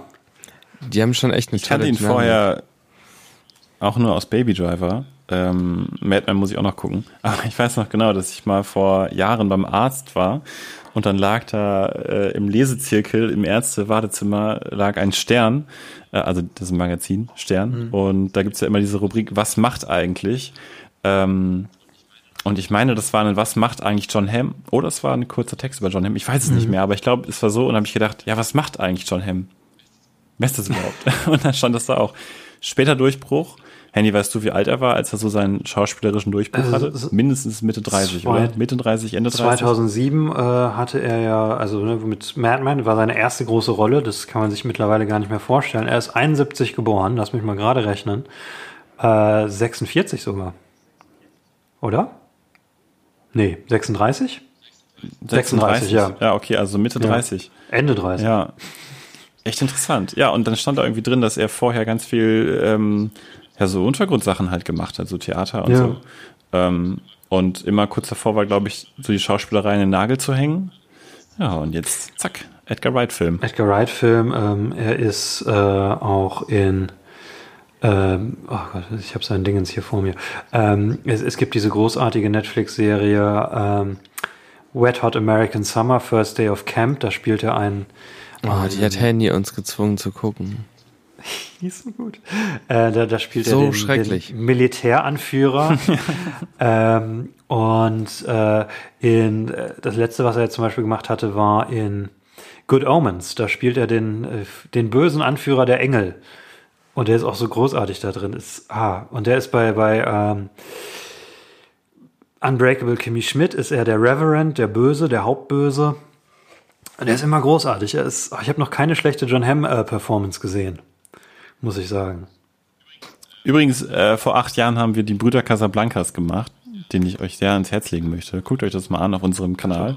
Aber auch live von NASA. Hubert Knauser. Das ist kein Bulgatschow. Als wir 21 waren. Die, ähm, die Brüder Casablancas ist vielleicht unser Bulgatschow. Ähm, ja. Lass uns mal so generell über diese, diese zentrale Prämisse ähm, sprechen, dass äh, sich alt und jung äh, quasi begegnen, weil da, darauf muss man sich ja, das ist glaube ich das Größte, worauf man sich einlassen muss, ob, um diese Serie zu mögen oder halt nicht zu mögen, weil es halt was ist, es ist eine reine Metapher, die nie wirklich erklärt wird und ähm, es ist einfach so. Ist das das, was dich rausgerissen hat, Eiko? Du hast es, glaube ich, eben so in die Richtung angesprochen. Ja, eine der ersten Sachen. Ähm, also zum einen das, aber zum anderen auch sehr groß diese Charakterentwicklung von Daniel Radcliffe und einfach diese dieses Antiheldentum. Ich glaube, wenn man einen Antihelden in einer Serie oder in einem Film als Hauptcharakter hat, muss man das schon sehr ähm, treffend machen, ein paar Dinge im Auge behalten, damit das klappt. Ähm, man kann ja nicht einfach so einen Antihelden erschaffen und erwarten, dass der Zuschauer bereit ist, diese Reise mitzugeben mit einem unsympathischen Charakter. Ähm, aber diese Prämisse, ja, auf jeden Fall, die hat mich rausger mhm. rausgerissen. Also direkt am Anfang habe ich mich sehr lange noch gefragt, ist das jetzt wirklich, soll das jetzt wirklich eher ein älter sein? Auch wirklich wegen der mhm. Größe, mhm. ähm, also physischen Größe der beiden. Äh, oder Epi würde sagen Länge. Ähm, und ich hm. verstehe nicht, was das soll. Also du hast ja gerade gesagt, es ist eine Metapher, aber es muss ja mehr als eine Metapher sein, wenn die beiden sogar physisch miteinander agieren. Also dann muss ja John Hamm wirklich, wenn man es jetzt auf einer reinen Textebene ernst nimmt, muss es ja wirklich so sein, dass er wirklich vor Ort ist. Und wie soll das bitte klappen? Und wenn. Es ist halt so, so magischer Realismus. Also es, es, es, es, es ist einfach so. Es, es, es ist etwas Übernatürliches, das einfach in der Geschichte ist und was allen als gegeben hingenommen wird. Ähm, also ich finde, man muss es nicht erklären, aber ich verstehe, warum du es nicht magst. Also. Ja, also ich verstehe halt nicht, ähm, ich verstehe nicht, woher das kommt. Also warum überhaupt? Und ähm, wenn man das Ganze weiterdenkt, dann, dann, dann muss das Ganze ja irgendwie auf dem Hintergrund eines zirkulären Zeitverständnisses Verständnisses, äh, seine Grundlage das haben. Ist, also wenn so logisch gedacht. Wenn, also ich, ich verstehe dein Problem, aber das, ich finde es, es muss nicht eine Geschichte, man muss das nicht erklären. Ich, das ist so, dieses, das ist alles so ein bisschen ungewohnt irgendwie so und so holprig erzählt. Aber ich muss sagen, äh, also man würde jetzt erwarten, dass es alles ein bisschen auch warum er und warum er da jetzt ähm, kontrolliert wird und so. Irgendwie fand ich es aber auch ganz witzig, das einfach mal so reinzuwerfen und den Zuschauer, Zuschauerin mal so ein bisschen zu fordern. Mag ich eigentlich auch mal ganz gerne. Mhm. Aber irgendwie fehlt mir da so ein bisschen. So es ist ja, es ist zu hölzern irgendwie dadurch. Es ist, ja, also ich meine, für mich, also für mich geht es quasi um, um das Interagieren dieser beiden. Es ist so eine Serie über, über Nostalgie, über wie man auf sein Leben zurückblickt und äh, Sachen bereut, beziehungsweise sich selber was vormacht. Ganz am Anfang sagt, äh, sagt John Hamm ja auch, damals, als ich da war, war ich glücklich. Und dann fängst du mit Daniel Radcliffe an und du denkst, nein, er war überhaupt nicht glücklich. Er belügt sich gerade total. Er, er hat die Hölle auf Erden erlebt. Mhm. Äh, und das kommt ihm jetzt nur im Nachhinein glücklich vor, weil sein Leben danach auch scheiße war. Ja, das hat mich aber auch gestört, dass es eben einfach nicht konsistent war. Äh, das ist aber beabsichtigt, denke ich. Also, also, was es mir, was es mir irgendwie erleichtert hätte, wäre, wenn das Erscheinen des alten äh, Charakters mit irgendeinem Ereignis in der Serie ge gekoppelt gewesen mhm. wäre. Also vielleicht ähm, ist es ist es ja irgendwie auch, er kommt da an, dann ist er mhm. da. Ähm, aber wenn es irgendwie so gewesen wäre, vielleicht seine erste Operation ähm, schlägt fehl, auf einmal ist der Typ mhm. da oder so. Ähm, und dann hätte, was für mich auch geklappt hätte, wäre vielleicht gewesen, wenn man einfach sagt, naja, er stellt sich sein späteres Ich vor mhm. und redet mit dem. Ich meine, das ist was, was damit kann ich leben ähm, das ist irgendwie so ein menschliches Ding, was ich, was ich denke auch relativ universell ist, dass man vielleicht manchmal sich überlegt, wie bin ich in zehn Jahren, wie bin mhm. ich in 20 Jahren und sich fragt, was hätte ich für Ideale an mich oder was für Anforderungen hätte ich an mich und dann damit in Kommunikation tritt. Aber der John Hamm, der ist ja wirklich in der Jetzt-Realität von 1917, weiß alles, was nach 1917 passiert ist, vor 1917 passiert ist, in 1917 passiert mhm. und redet mit ihm darüber ich kann, ich kann echt sehr starken Auge zu drücken, mhm. so über Serien- und Filmlogik, aber nicht so stark. Ich glaube quasi an, an der Stelle, wo wir gerade sind, kann man als Zuhörer, glaube ich, ganz gut für sich selber entscheiden, ob welcher der Sichtweisen man sich anschließt. Also ob, ob das für einen selber auch so ein Problem wäre oder eher nicht. Ähm, das, deswegen finde ich es ganz gut, dass wir quasi gerade so die genau die gegensätzlichen Positionen da haben, weil ich glaube, das ist auch genau die Sache, die einen da spaltet. Also entweder äh, man, man braucht da mehr oder man sagt einfach, let's roll with it. ähm, hm. und, und äh, kümmert sich nicht darum. Ich mag es halt für so Sachen, die dadurch möglich sind. Also was ich richtig großartig finde in der dritten Folge, wo ähm, Daniels Charakter an, an Magenschmerzen äh, leidet ähm, und äh, sich deswegen beginnt, das erste Mal eine Morphiumspritze zu setzen äh, und, und das auch tut. Und John Hamm versucht ihn noch davon abzuhalten, sagt ihm, you don't know what you're doing. Und Daniel sagt, I'm a doctor, I can handle it. Und äh, er setzt sich diese Spritze und lehnt sich zurück und seine Augen werden weit und äh, äh, Farbtemperatur die Farbtemperatur im Raum ändert sich. Und John Hamm sagt so, so richtig traurig, it will never feel this good again. Das finde ich einfach so einen tollen Moment und der, der, ja, dadurch möglich äh, ist durch, durch diese seltsame, ungewohnte Prämisse, dass es das für mich wert macht. Also. Das, den Moment mochte ich auch. Aber das war auch genau der Moment, wo ich dachte, das kann es ja jetzt noch nicht gewesen sein. für mich, also, oder, oder was, wie war das für euch? Also, es, es muss doch irgendeinen noch tiefer liegenden Grund dafür geben, dass sie diese Erzählweise gewählt haben. Irgendeine, Lektion oder so, die, die daraus erwächst oder irgendwas, was, was ähm, den Serienmachern als Message wichtig war, was man den Zuschauern vermitteln möchte. Und ich habe da einfach nichts für mich gefunden. Ich glaube, es ist einfach dieser Konflikt jung-alt und, und Erfahrung, jugendlicher Leichtsinn und man blickt mit, mit Nostalgie, äh, mit verklärtem Blick äh, zurück, aber man blickt auch darauf zurück, was man falsch gemacht hat. Ähm, und äh, was man hätte anders machen können. Ich denke, das, das ist es tatsächlich. Und also das fand ich sehr eindrücklich dargestellt. Dann war das für mich, also wenn es das ist, dann war es das für mich zu selten. Mhm. Also ja, in der Szene mit dem Morphium, aber nicht wirklich häufiger, ehrlich gesagt. Hm. Ja. Ich meine, es ist ja. Happy? Ja. hm. Happy? ich fand das Ende auch total abgehackt irgendwie. Das Ende ist oh, ja, eher, fand ich also auch. wenn man tatsächlich da äh, noch drin ist, dann ist das vielleicht auch was, was einen da raus, rausreißen kann. Am Ende hat man halt so einen richtigen Trip noch. Ähm, und er versucht ja da auch John Hamm zu töten, tatsächlich, sein älteres Ich. ähm, da, wenn man da zu sehr drüber nachdenkt, dann ist das vielleicht auch was, was einen rausreißt.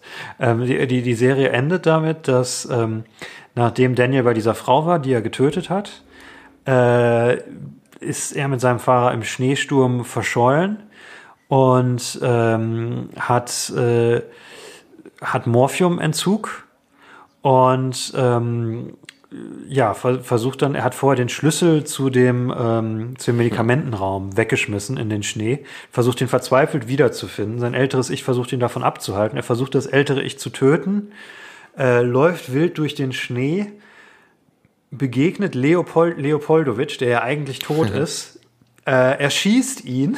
Der Moment war sehr witzig. Der, oh, der, oh, über den Moment müssen wir gleich auch noch mal reden. Ähm, und äh, dann äh, fällt er in Ohnmacht, wacht äh, in, in, in einem Bad im, im Operationsraum auf, steigt da in Slow Motion raus mit, mit verklärtem Blick Mhm. Und dann hat man quasi noch zwei, zwei Shots, wo er noch einmal mit der, mit der Schwester, mit der er eine Affäre begonnen hat, im Bett liegt und äh, versucht an die Drogen zu kommen. Und äh, einen letzten Shot von, von John Hamm, der mittlerweile, der in der letzten Folge ähm, versucht hat, Selbstmord zu begehen mit einer Morphium-Überdosis, ähm, der in ein eine Art Asylum, in so eine Art Nervenheilanstalt eingeliefert wurde und da festgezerrt auf einem Bett liegt. Ähm, und dann ist es vorbei. Und äh, es gibt von diesem Drogentrip in, in das Ende, der einzige Übergang ist, dass er aus dieser Wanne steigt, wo man nicht weiß, ist das, ist das noch in seinem Traum? Haben ihn die Leute gerettet und da aufgewärmt? Ähm, ja, wenn man die Serie nicht bis dahin nicht mochte, mag man sie wahrscheinlich da erst recht nicht nach diesem Punkt. Oh ja. Habe ich es richtig vorher gesagt, ja. ähm, ja. Äh, aber ich finde es auch so interessant, wenn man über Serien und Filme nachdenkt, die irgendwelche übernatürlichen ähm, Mechanismen haben. Ähm, ich glaube, dann ist es ganz häufig so, wenn man den Rest des Materials mag, dann kann man mhm. gerne ein Auge zudrücken. Also ich denke jetzt zum Beispiel an so Vielleicht ein ganz äh, grundlegendes Beispiel zurück in die Zukunft. Ich glaube, viele, viele Zuschauer können da ein Auge zudrücken. Mhm. Ah, ja, ja, klar. Mhm, Zeitreisen funktionieren. Man muss mit diesem alten Auto 88 Meilen pro Stunde fahren, dann kann man durch die Zeit reisen. Alles klar. Und man kann äh, das Ziel und die Zeit und so einstellen mit diesem Flux. Okay, alles klar. Da wird das ja auch alles erklärt, ähm, muss man ja dazu sagen. Ne? Weil. Ja, es wird. Genau. Ja, genau. Und ähm, ich glaube, da können viele Leute ein Auge zudrücken. Ähm, aber bei mir war es da jetzt auch so, ich mochte ja auch einfach vieles von dem Rest des Materials in dieser Serie nicht so gern und deswegen habe ich da mich schwer mitgetan, ein Auge zuzudrücken mhm. bei diesem übernatürlichen Mechanismus, sage ich jetzt einfach mal. Das finde ich ganz interessant. Und dann so die Frage, so wo wo ist da die Grenze? Wo kann man noch ein Auge Es geht halt sehr ins Arthouse-Kino. Also es ist schon so eine Arthouse-Fernsehserie. Ähm, und es ist, es ist was, was einem kleineren Teil gefällt als Harry Potter, sag ich jetzt mal ganz, äh, mhm. ganz, das ist, glaube ich, auch, dem sind sich, glaube ich, auch alle Macher bewusst. Das Ding ist auf so seltsamen Kanälen gelaufen. Ähm, das ist ja eine Sky Arts Produktion. Und ich habe nicht mal, Sky ja, ein Untersender von Sky, ich habe nicht mal eine Liste mit anderen Sky Arts Produktionen finden können. Ähm, aber das, das ist, glaube ich, auch intendiert. Also John Hamm sagt in Interviews auch, dass es halt für einen sehr kleinen Teil gemacht ist und dass das so die schöne Sache am Stream, an der Streaming-Zeit ist, dass das alles gemacht wird, dass auch für solche Sachen ein Raum da ist.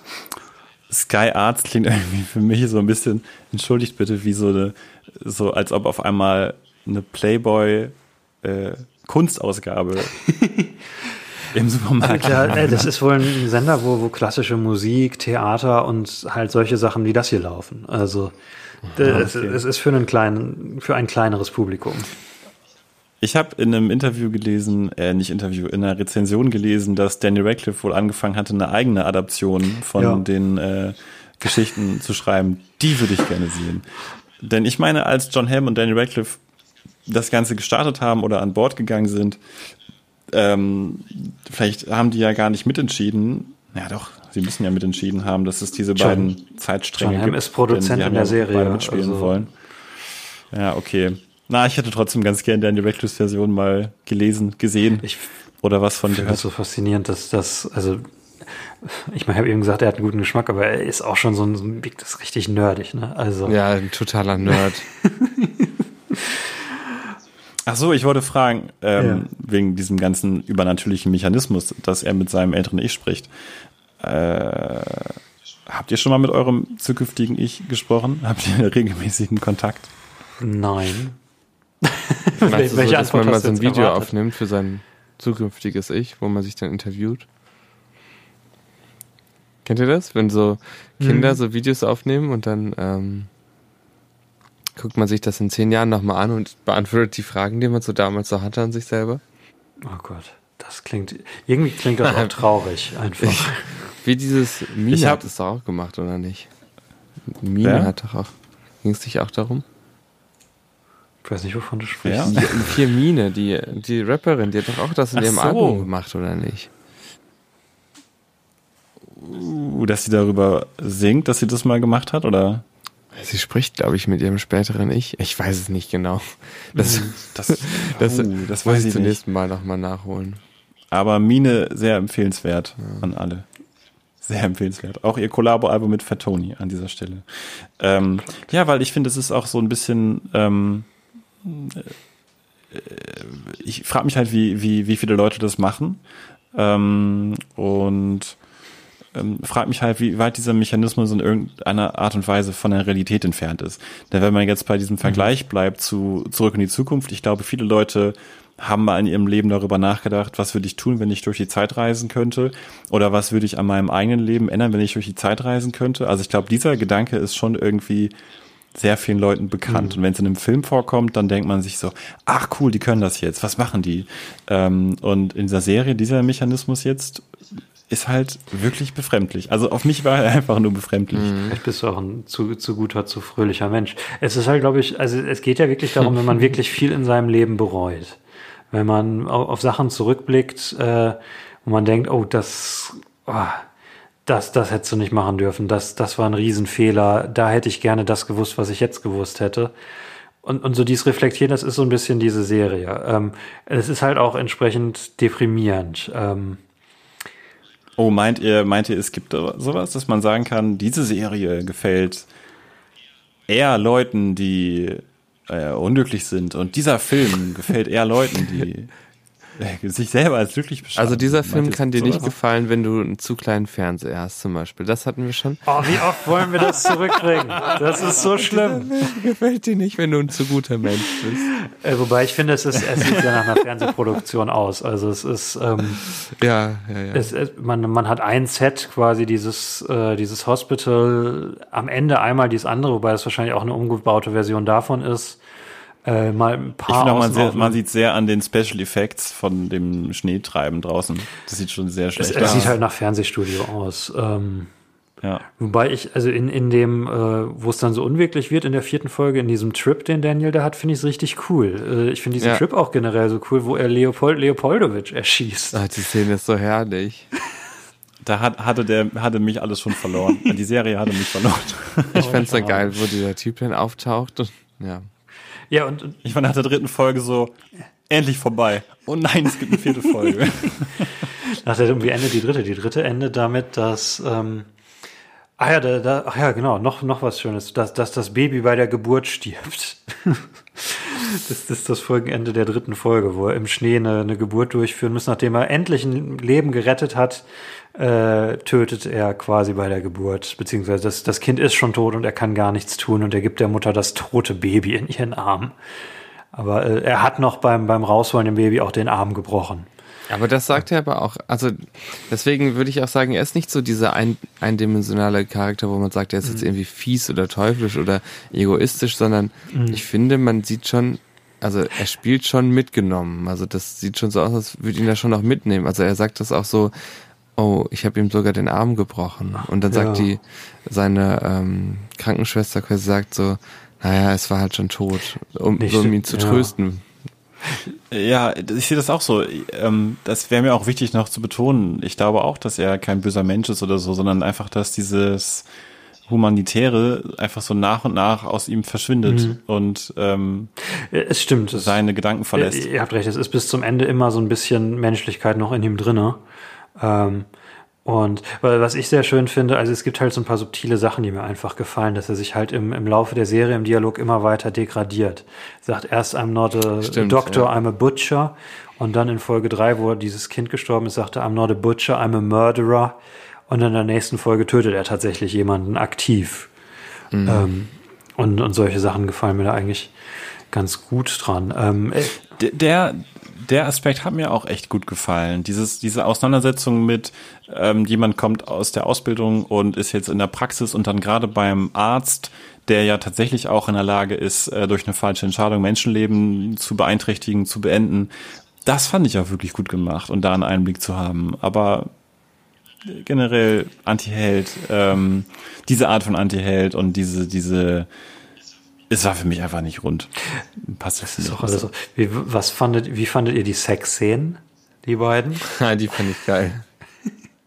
Wollt ihr sie beschreiben? Ey, wie willst du noch mal ein anderes Wort? Ich fand die richtig oder? geil. Ich fand die einfach geil. Also ich fand die sehr abstoßend. In der allerersten Folge wird die, ähm, wie heißt die nochmal, Pangea oder sowas? Pangea, also die, die drei Pangea. Leute, die neben Daniel noch im Hospital Man sind. Man muss ja auch sagen, angefangen. dieses Quartett ist schon eine geile, also für so, für so, ähm, geil. Es hat ja sowas ähm, wie ein Kammerspiel, Kammerspiel. auch. Genau. Mhm. Also diese ja. vier Charaktere, ich, wir haben ja noch gar nicht die Charaktere aufgezählt, ne? Ja. Wollen wir das erst machen und dann reden wir über die Sexszenen?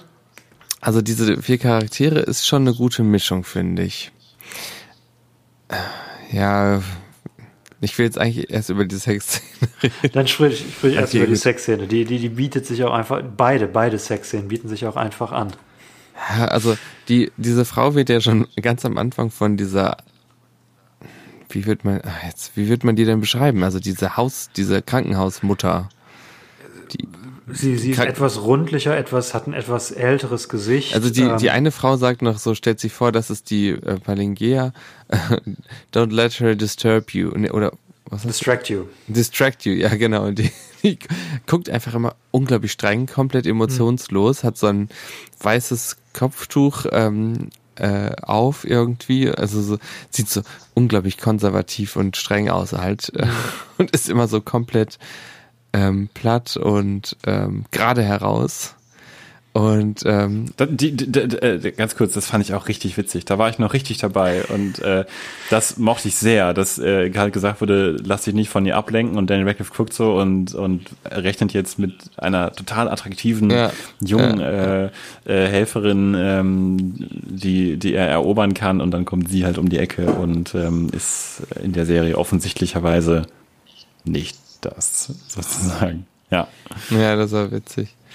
Ja, und dann kommt es natürlich dazu, ähm, es wird auch schon von John Hamm schon ein paar Mal vorher noch ähm, äh, angedeutet, dass er was mit ihr haben wird und dann hat er auch noch was mit ihr und das ist komplett liebloser, mechanischer Sex, bei dem ähm, Paningea äh, null Mine verzieht.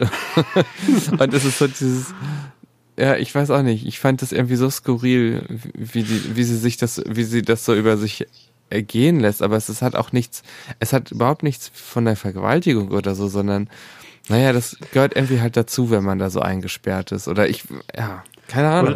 Und, und sie, ja, also sie, sie lässt es über sich ergehen. Es ist so halt, quasi wie so eine, so eine komplett lieblose Ehe nach 40 Jahren oder so. Ja, ja, sowas, ja. Äh, obwohl sie quasi gerade erst zusammen sind. Und beim ersten Mal kommt er auch zu früh und äh, beim, beim zweiten Mal äh, gegen ja, Man könnte Ende, aber fragen, kommt zu früh vor was?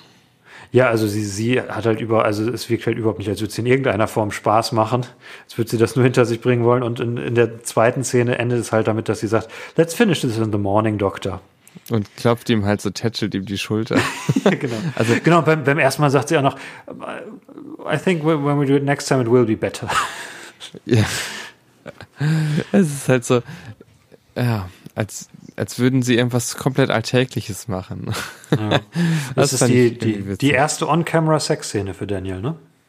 Ach, echt? Ich ja. meine schon, also nur in December Boys gibt es eine, aber da schneidet die Kamera ja auf den Fisch in dem Moment.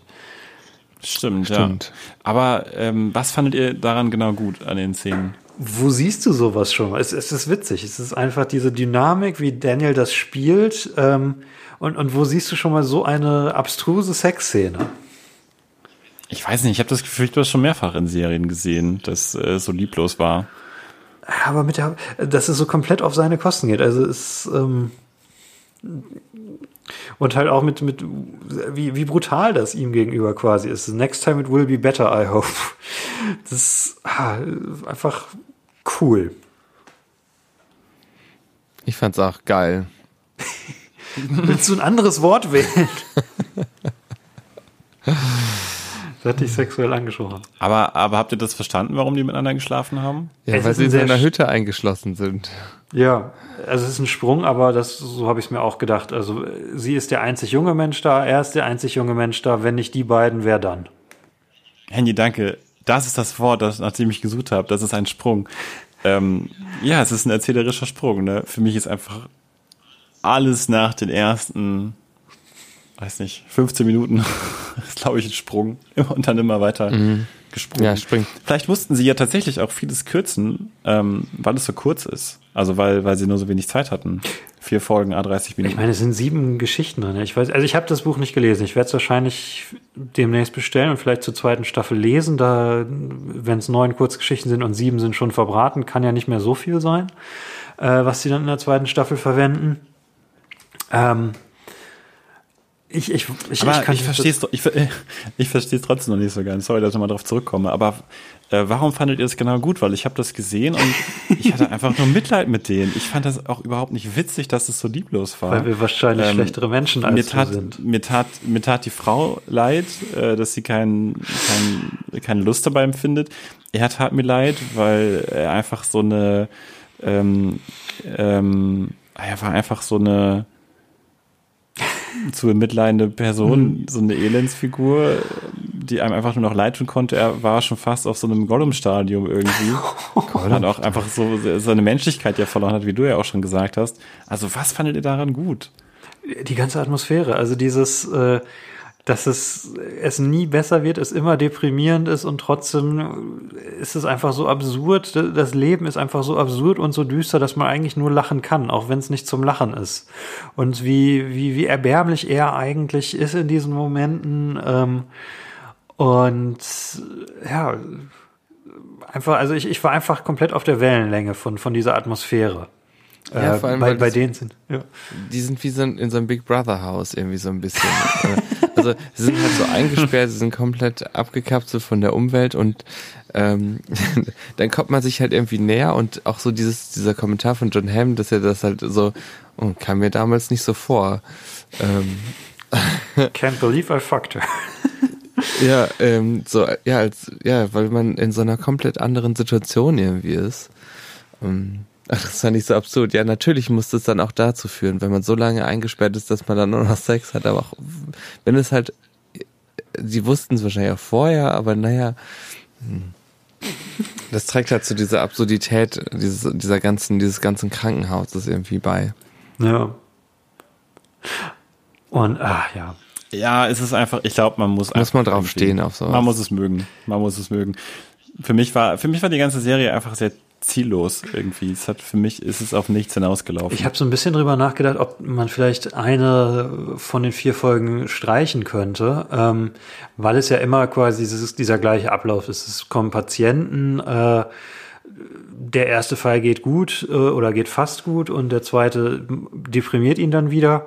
Ähm, ich weiß es tatsächlich nicht, ob man wirklich eine rausnehmen könnte. Also die Entwicklung ist für mich ganz klar Daniels äh, Daniels Arc von, äh, von naiv und, ähm, und äh, unvorbereitet zu, zu zynisch und, und verschlossen und abgestorben und bereit, Menschen zu töten. Mhm.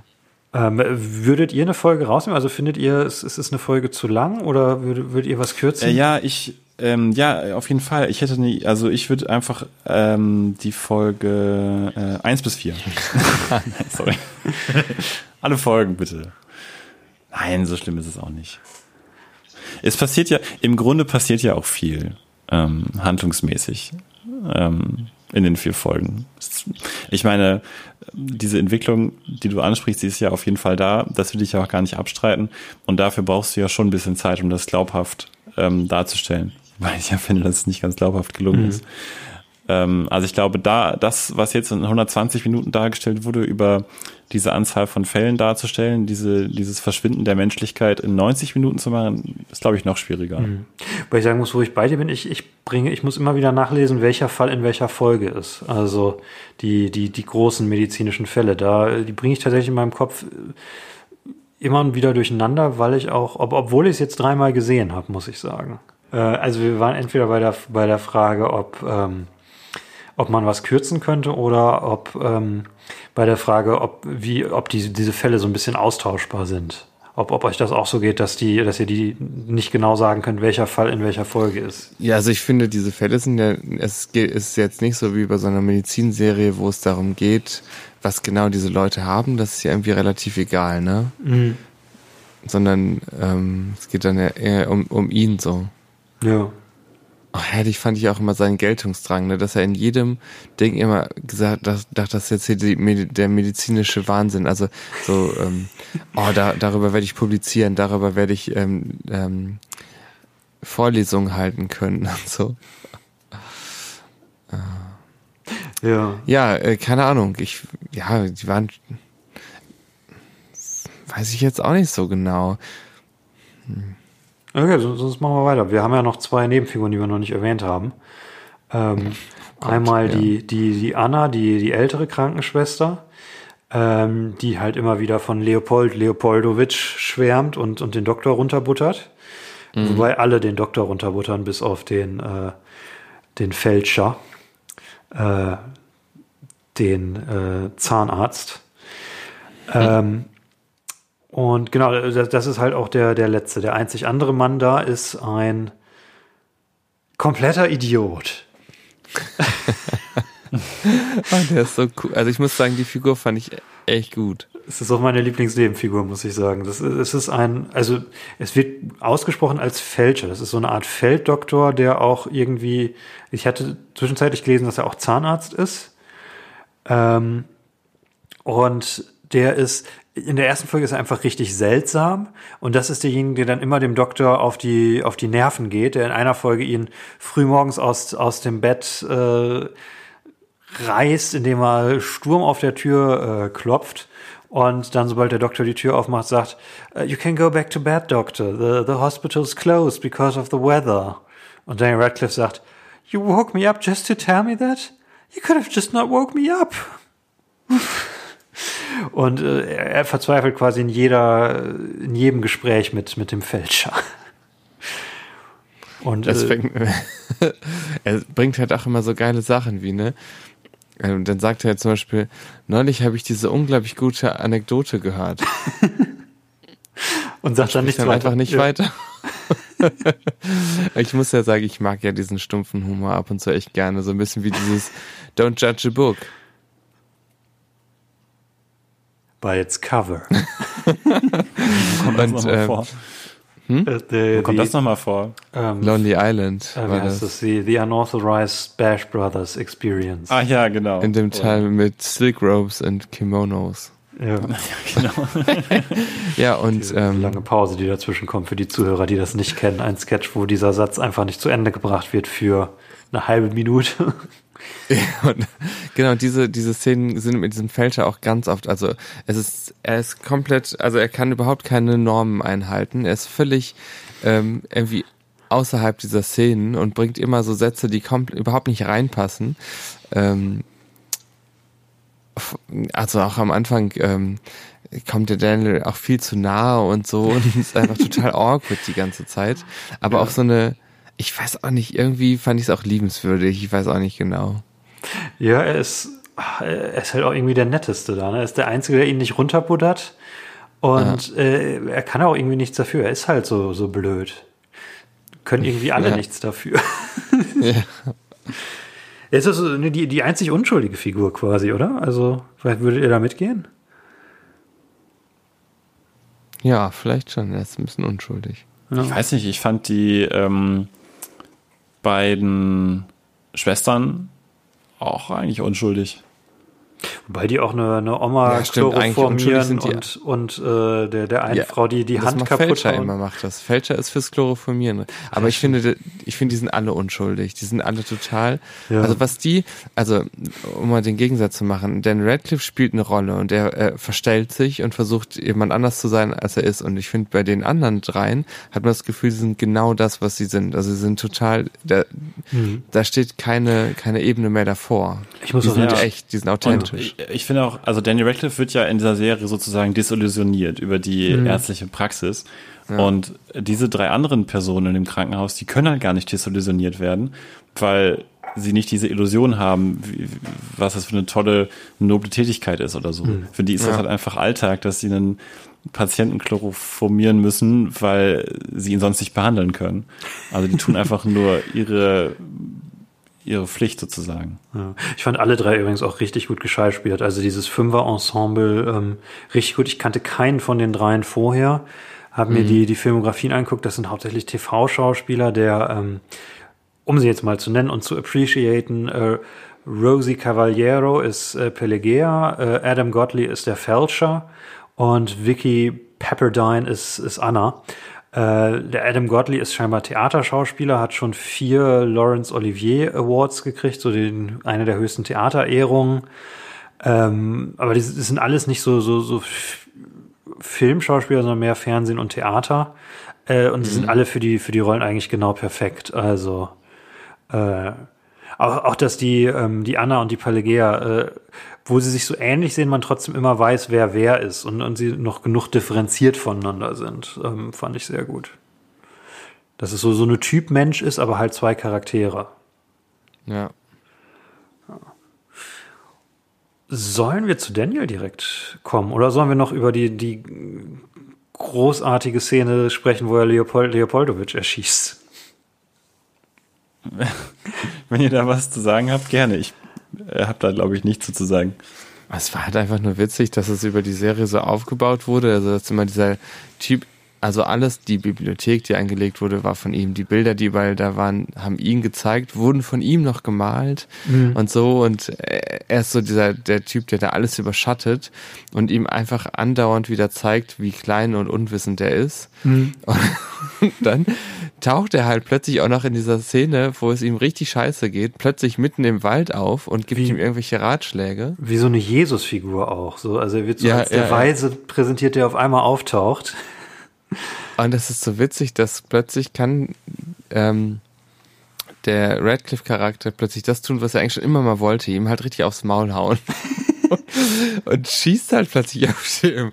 Er schreit ihn, glaube ich, auch noch an, ne? Irgendwie. Ja, es ist, finde ich, eine der besten Lines in der, in der ganzen Serie. Einfach, also du, du hast halt, ne, diesen, Danny hat gerade diesen Trip gemacht, ist durch den Schnee gelaufen, hat gedacht, da sind Wölfe, sieht jetzt auf einmal Stimmt. diesen Menschen, der eigentlich tot ist, diese weise Figur, die ihm irgendwas erzählen will. Und seine einzige Reaktion ist, er guckt ihn an, sagt, why don't you just fuck off? Zieht seine Pistole und schießt auf diesen 80-jährigen Mann. der halt, äh, der erste Schuss geht, glaube ich, daneben oder so und er rennt halt weg und, und diese ganze Eleganz und dieses ganze ja, ist alles ähm, weg. Sophistikale ist alles weg und er hat einfach nur noch Angst, aber er rennt auch so ein bisschen albern, so von, weiß ich auch nicht. Es, und, und Daniel schießt ihm in den Rücken und es ist Wobei, äh, ich will ja jetzt nicht den Spaß aus der ganzen Sache rausziehen, aber ich, mich hat ja doch wieder was gestört. Also er sieht ihn ähm, und ich habe es eben erst geguckt, ähm, ist nicht lange her. Ähm, erst hat er ja so einen richtig begeisterten Gesichtsausdruck und er, er scheint sich richtig mhm. zu freuen. Oh mein Gott, es ist Leopoldo Leopoldowitsch ähm, und hat ein richtig breites Lächeln auf, auf dem Gesicht. Ähm, und auf einmal, von einem auf einen Moment, will er ihn erschießen. Ja. Und das ist wieder was für mich so. Er, er freut sich, weil er ihn erschießen kann, weil er ihm jetzt endlich heimzahlen kann. Freut er sich wirklich? Oder ist es nicht eher so eine ich, ich habe ihn auch bis, bis dahin so, so, so bedröppelt quasi im, im Kopf, aber weiß nicht, vielleicht freut er sich auch. W wäre für mich beides okay. Der Moment ist einfach geil. Oder ist es ein Moment, wo wir wieder ähm, unentschieden darüber sind, was Dan Radcliffe für eine Emotion gerade transportieren möchte? Ja, ja, ich so, denke auch. Sollen wir über ihn sprechen? Über Dan? Ja, lass uns das mal an. Die, diese Performance. Ähm, oh, fang, fangt ihr an. Ich, ich habe so viel. Fang, fangt ihr mal am besten an. Ich habe es geliebt. Also ich muss sagen, ähm, es gab Momente, also wo ich, ich habe ihm ab und zu auch nicht so gerne zugeguckt, bei dem Absägen des Beines zum Beispiel. ähm, aber ich finde ihn wirklich, er hat einfach so ein Talent für Comedy. Ähm, und das fand ich, hat er hier wieder richtig gut rüber, rübergebracht. Also was ich an der ganzen Sache nicht mochte, war das Skript, wie hölzern das war, wie krass man reingeworfen wurde, was es für Sprünge gemacht hat. Mhm. Ähm, es war aber nicht seine Performance. Das, die fand ich nämlich richtig gut. Ich mochte dieses, dieses schüchterne, irritierte von ihm, das auch leicht arrogante. Ähm, es fand ich gut. Also es hat mir sehr, sehr gut gefallen. Ich würde sogar sagen, ich finde die Serie an sich nicht so empfehlenswert, aber falls man halt mal sehen will, wie er auch anders kann, dann sollte man sich das schon anschauen. Extra? Ich weiß es nicht. Ich bin wirklich noch ganz unschlüssig. Ähm, also im optimalsten Fall, äh, wenn ich sein Schauspiel bewerten sollte, dann ähm, müsste ich versuchen, sein Schauspiel von der Serie zu trennen und das fällt mich richtig, richtig schwer. Muss ich ganz, ganz ehrlich sagen, weil ich einfach von der Serie äh, sehr schnell ähm, ab, abgestoßen war sozusagen und es einfach nicht gerne, nicht gerne geguckt habe, bis auf vielleicht die erste Folge. Ähm, und in, der, in dieser ersten Folge gab es auch wirklich viele Momente, die ich irgendwie toll fand, die ich auch gut gespielt fand. Ich fand es wahnsinnig schön in der Szene, die Epi vorhin zitiert hat, ähm, wo gesagt wird, hier, jetzt kommt Schwester so und so, äh, lass dich nicht von ihr ablenken. Und dann denkt man halt, ne, es ist jetzt diese Schönheit, äh, wie er sich darauf freut, sie jetzt gleich zu sehen, wie sie um die Ecke kommt. So schön subtil dargestellt in seinem Gesichtsausdruck. Das hat mir zum Beispiel richtig gut gefallen. Ähm, aber ich, mir fällt es sehr, sehr schwer, hier seine Rolle von dem Schauspiel zu trennen und deswegen möchte ich da gerade aktuell, glaube ich, nicht so die abschließende Aussage zu treffen. Ich habe ihn mir hier tatsächlich nicht so gerne angeschaut und ähm, das hatte ich noch nie. Am, am Charakter oder am Schauspiel? Also es ist ein unangenehmer Charakter, das, das gebe ich dir auf jeden Fall. Äh, an der Geschichte, an der Atmosphäre, mhm. ähm, aber äh, auch an seinem Charakter. Es ist halt ähm, ein sehr, sehr zutiefst unsympathischer Charakter, mhm. den ich äh, in seinen Handlungen nicht nachvollziehen kann. Und mhm. mir wird auch von der Serie ähm, nicht klar vermittelt, wie ich diesen Charakter zu sehen habe.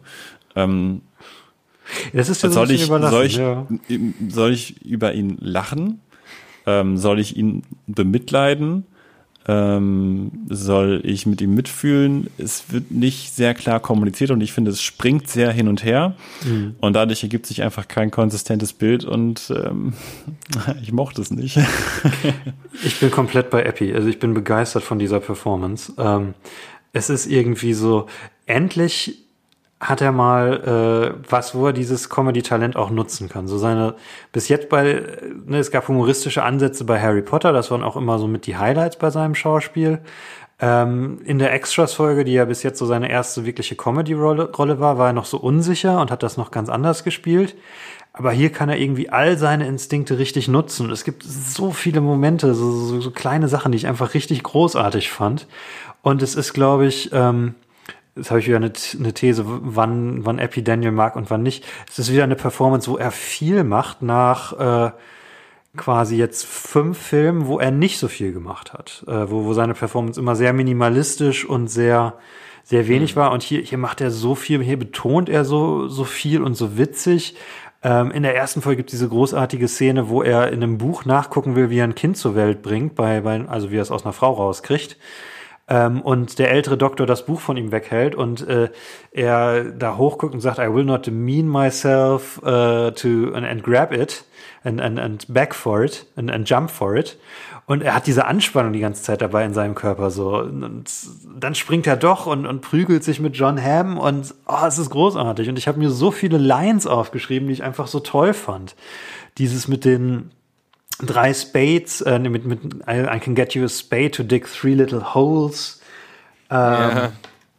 äh, dieses, dieses Fuck off am Ende. Ähm, warte mal, ich habe hier meine Liste. Äh, äh, auch in der ersten Szene direkt, wo er so weinerlich bei, von dem Kutscher da im Hospital angebracht wird und dann so fragt, Can you take me a little further? Ähm, hm. es, es sind einfach so viele. Ah, oder, oder als er das Kind zur Welt kriegt und, und dann quasi da zwischen den Beinen der Frau auftaucht, die, die da mit, mit ihrem, ihrer offenen Vagina sitzt und äh, er sagt, hello again, in we go. oh, und oh, ich, ich bin irgendwie so begeistert. Für mich ist das so, wir hatten ja, wir waren uns ja bisher nicht immer einig, aber wir hatten ja so bei den ersten fünf Filmen ungefähr gesagt, da entwickelt sich Dan immer kontinuierlich weiter. Und dann so die Phase von December Boys bis, ähm, bis zum letzten Harry Potter, vielleicht noch mit Women in Black, waren wir uns immer so unterschiedlich, okay, einige von uns mögen das jetzt, einige von uns mögen das jetzt nicht. Äh, er probiert zumindest was Neues aus. Ähm, hier entwickelt er sich, finde ich, nochmal richtig weiter. Und ich, ich mag's richtig. Also, ah, diese, aha, Bei mir ist es irgendwie so, ich freue mich für, für ihn, dass er hier so viel ausprobieren kann, dass er äh, Sachen machen kann, die er noch nie vorher machen durfte und konnte mhm. äh, in den Rollen. Aber wenn seine Rollenwahl ähm, so weitergehen würde wie hier, dann, dann äh, würde mir das, glaube ich, nicht gefallen. Ähm. ich ich habe eine These dazu. Vielleicht, beziehungsweise vielleicht können wir eine Definition finden. Ähm, so quasi, was ist die, wenn man jetzt mal in die Zeit nach Harry Potter guckt, was ist so die typische Daniel Radcliffe-Rolle? Weil er sich ja schon so ein bisschen seine, seine Marke in den letzten Jahren erarbeitet hat. Ähm, und ich würde fast sagen, das hier ist so die erste typische Rolle für Daniel Radcliffe in seiner späten Filmografie post-Potter. Ähm, weil für mich wäre so eine typische Radcliffe, äh, so, so ein Projekt irgendwas völlig Verrücktes wie Swiss Army Man oder Horns wo er eine total mutige, verrückte Performance geben kann. Mhm. Ähm, die aber, äh, die irgendwie Arthouse und, und ne, für ein kleines Publikum ist. Ähm, und die, die, die einfach vom, vom Material her so seltsam, also dass er sich so ein seltsames Material aussucht. Das, ist, ist das eine, eine Definition, mit der ihr einhergehen würdet oder würdet ihr mir da widersprechen? Habt ich habe ja, ja. hab ja bisher äh, nur Swiss Army Man gesehen von den Filmen, die er noch gemacht hat. klar, ich habe den Trailer für Horns gesehen und so ein paar andere Filme, die Trailer. Ähm, ich denke, ich kann da, also mit, mit Vorsicht äh, gehe ich mal mit, ja. ja. Aber es ist natürlich auch eine sehr breite Definition. Was verrücktes ja, Arthouse-mäßiges legt ja nicht unbedingt fest, was für Charaktere er sozusagen spielt. Kriegen wir eine engere Definition hin? Was, was würdet ihr sagen, was, was müssten wir quasi für die typische späte Daniel Radcliffe-Rolle, wie, wie müssten wir das definieren? Wie könnten wir das enger fassen?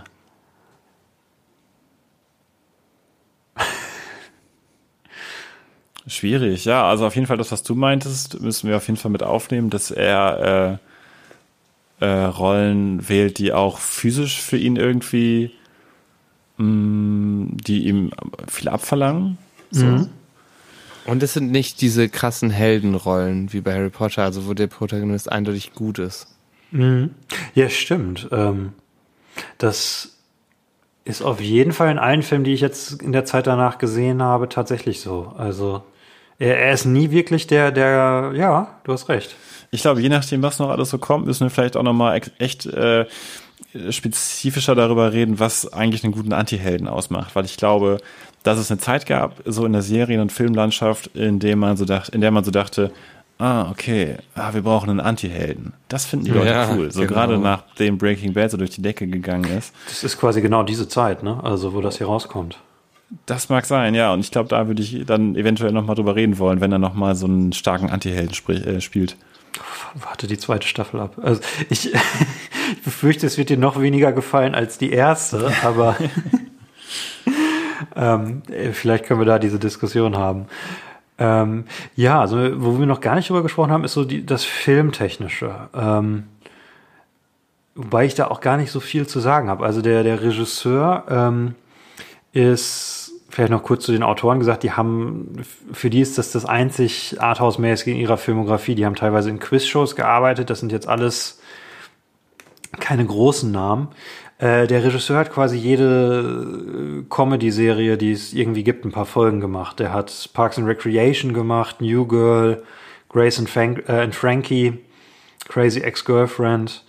The Mindy, also quasi alle, jede Comedy-Serie äh, des letzten Jahrzehnts hat er irgendwie ein, zwei Folgen gemacht.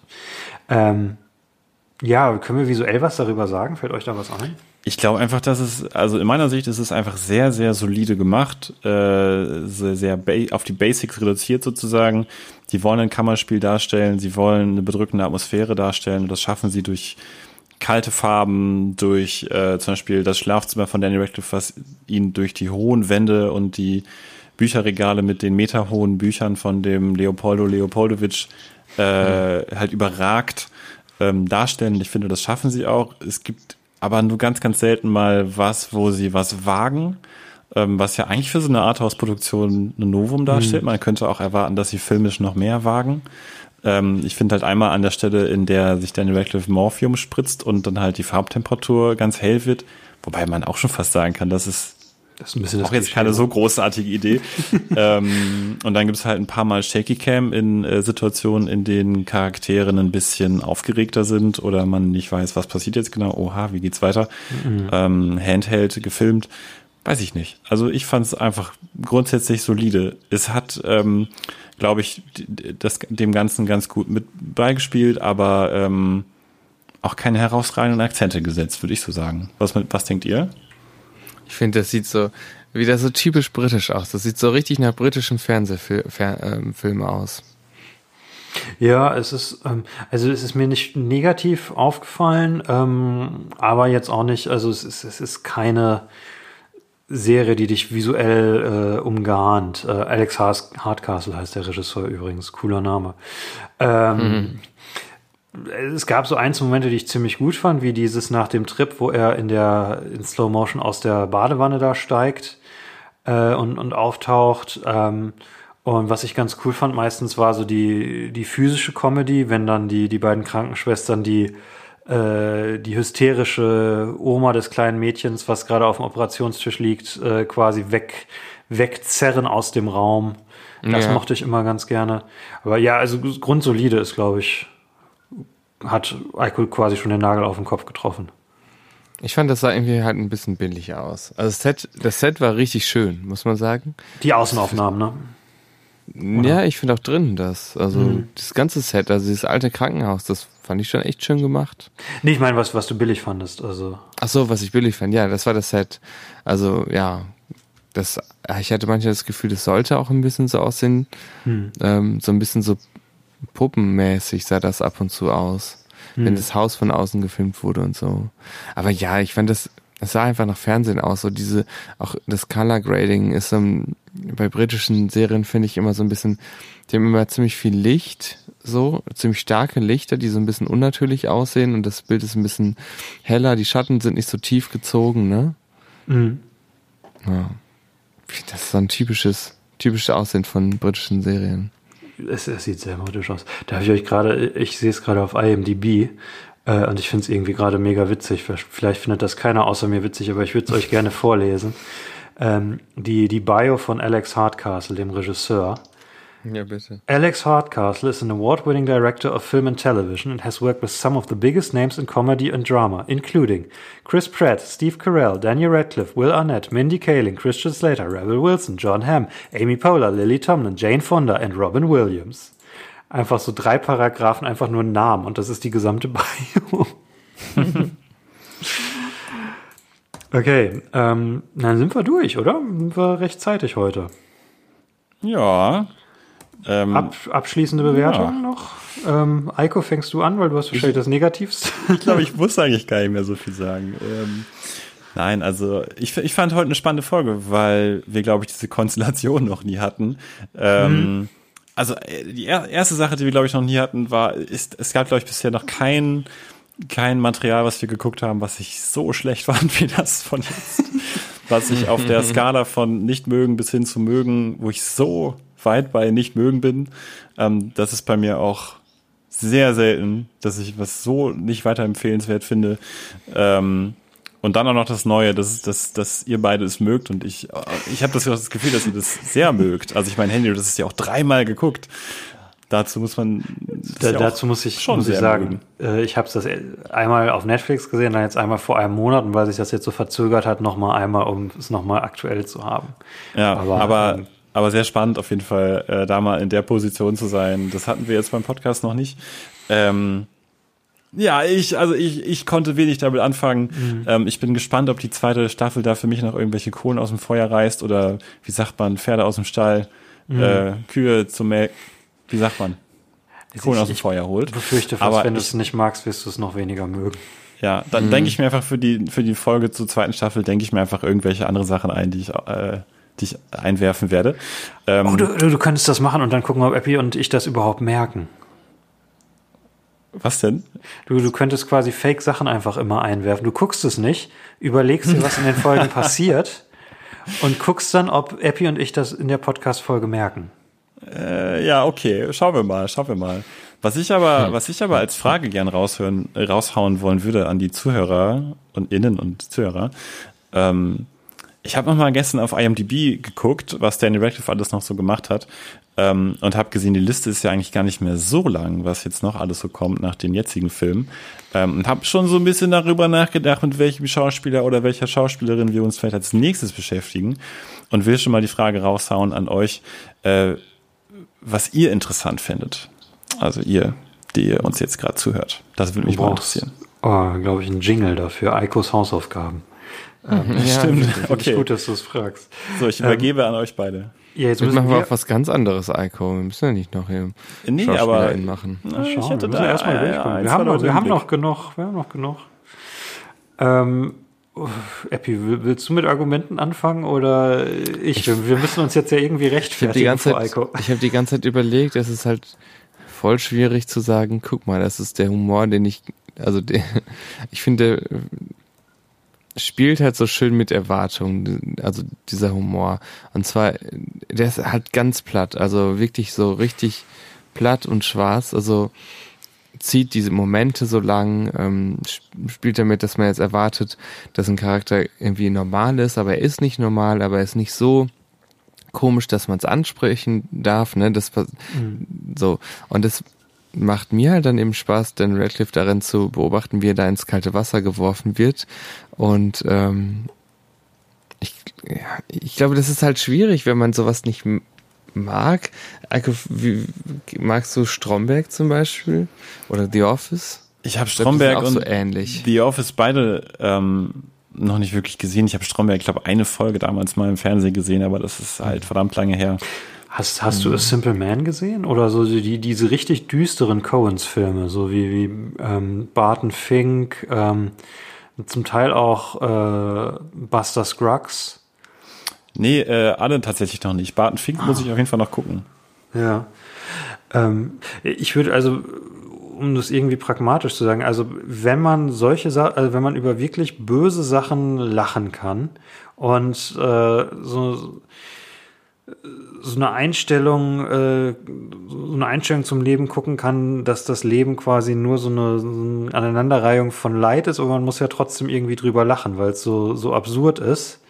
Mhm. Ähm, wenn, wenn das so eine Grundhaltung ist, auf die man sich einlassen kann, dann kann es einem gefallen. Und ich, ich mag's, weil ich, ähm, ich würde nicht sagen, es ist eine perfekte Serie. Es ist, glaube ich, da wäre es noch so ein, so ein bisschen Feintuning beim Skript von entfernt. Ich würde ja, sagen, es ist eine, eine, eine, ziemlich gute Serie, die halt sehr einzigartig ist, weil ich ähm, auch, ja, wie gesagt, kaum eine andere Serie kenne, die, die sowas macht wie diese Serie, die so ähm, traurige, aber auch zugleich witzige Sexszenen macht, die, ähm, wo es ein Gag ist, ich sage jetzt zum dritten Mal, aber diese Szene ist für mich wirklich so exemplarisch, diese Serie, wo es ein Gag ist, dass einem Charakter ein Stück seines Kiefers rausgebrochen wird und er Blut spuckt.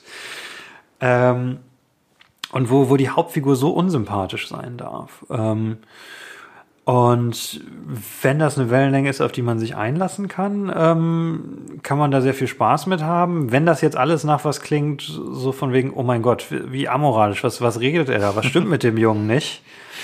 ähm, dann sollte man es vielleicht lieber nicht gucken. Aber ich würde auch sagen, also der Hauptgrund ist, da würde ich Epi recht geben, ist Daniel Radcliffe in dieser Serie zu gucken. Also seine Performance hier ist ähm, ist das, was, was ich mir vielleicht so seit ein paar Filmen wünsche, ohne es gewusst zu haben. Also das ist, ah, die, ich könnte, ich werde es mir allein schon ein viertes Mal angucken, um diese Performance nochmal von ihm zu sehen. ich finde die aber wirklich, habe ich jetzt nochmal gerade gedacht, handwerklich echt nicht so schön. Also das hat mir nicht so Spaß gemacht, das anzugucken. Mhm. Ich finde die hakelig. Hakelig ist vielleicht wirklich ein gutes Wort, so teilweise holprig, einfach noch so im ja. Erzählfluss. Ähm, aber halt die, die, die einzelnen Momente sind wirklich gut und äh, John, John die, Hamm ist auch richtig ja. gut, das haben wir jetzt auch noch nicht gesagt. Also. Ja, das stimmt. Klar, also die Kamera steht jetzt dem, dem Erzählfluss jetzt nicht im Weg zum Beispiel. Das ist klar, das ist handwerklich gut. Äh, das ist halt so eine Humorsache, würde ich, würde ich sagen. Ähm, ansonsten, oder? Ja, würde ich dir absolut recht geben. Also entweder man. Da kann man, glaube ich, keine Argumente man könnte jetzt halt sagen, die, also ich finde die Witze halt auch so gut aufgebaut, die sind halt, ähm, die funktionieren halt so vom Aufbau. Ja, kann man, glaube ich, keine Argumente für dich finden, Eiko. Du bist halt verloren. Hoffnungsloser Fall. Tut mir leid. naja, es geht ja nicht nur um Argumente für mich, sondern auch für die Zuhörer. Ja, wer das nicht mag, sorry, Leute. Könnt mal richtig schön verpissen. Why don't you just fuck off? Ich finde es ja, genau. auch, auch so interessant, weil äh, so äh, dieses, dieses Argument von wegen, wo sieht man das schon mal, ähm, ist halt so schwer, wenn es jetzt zum Beispiel um so Sachen geht wie Daniel Radcliffe oder jemanden wird beim Zähneziehen werden drei Zähne und ein Stück vom Kiefer rausgerissen.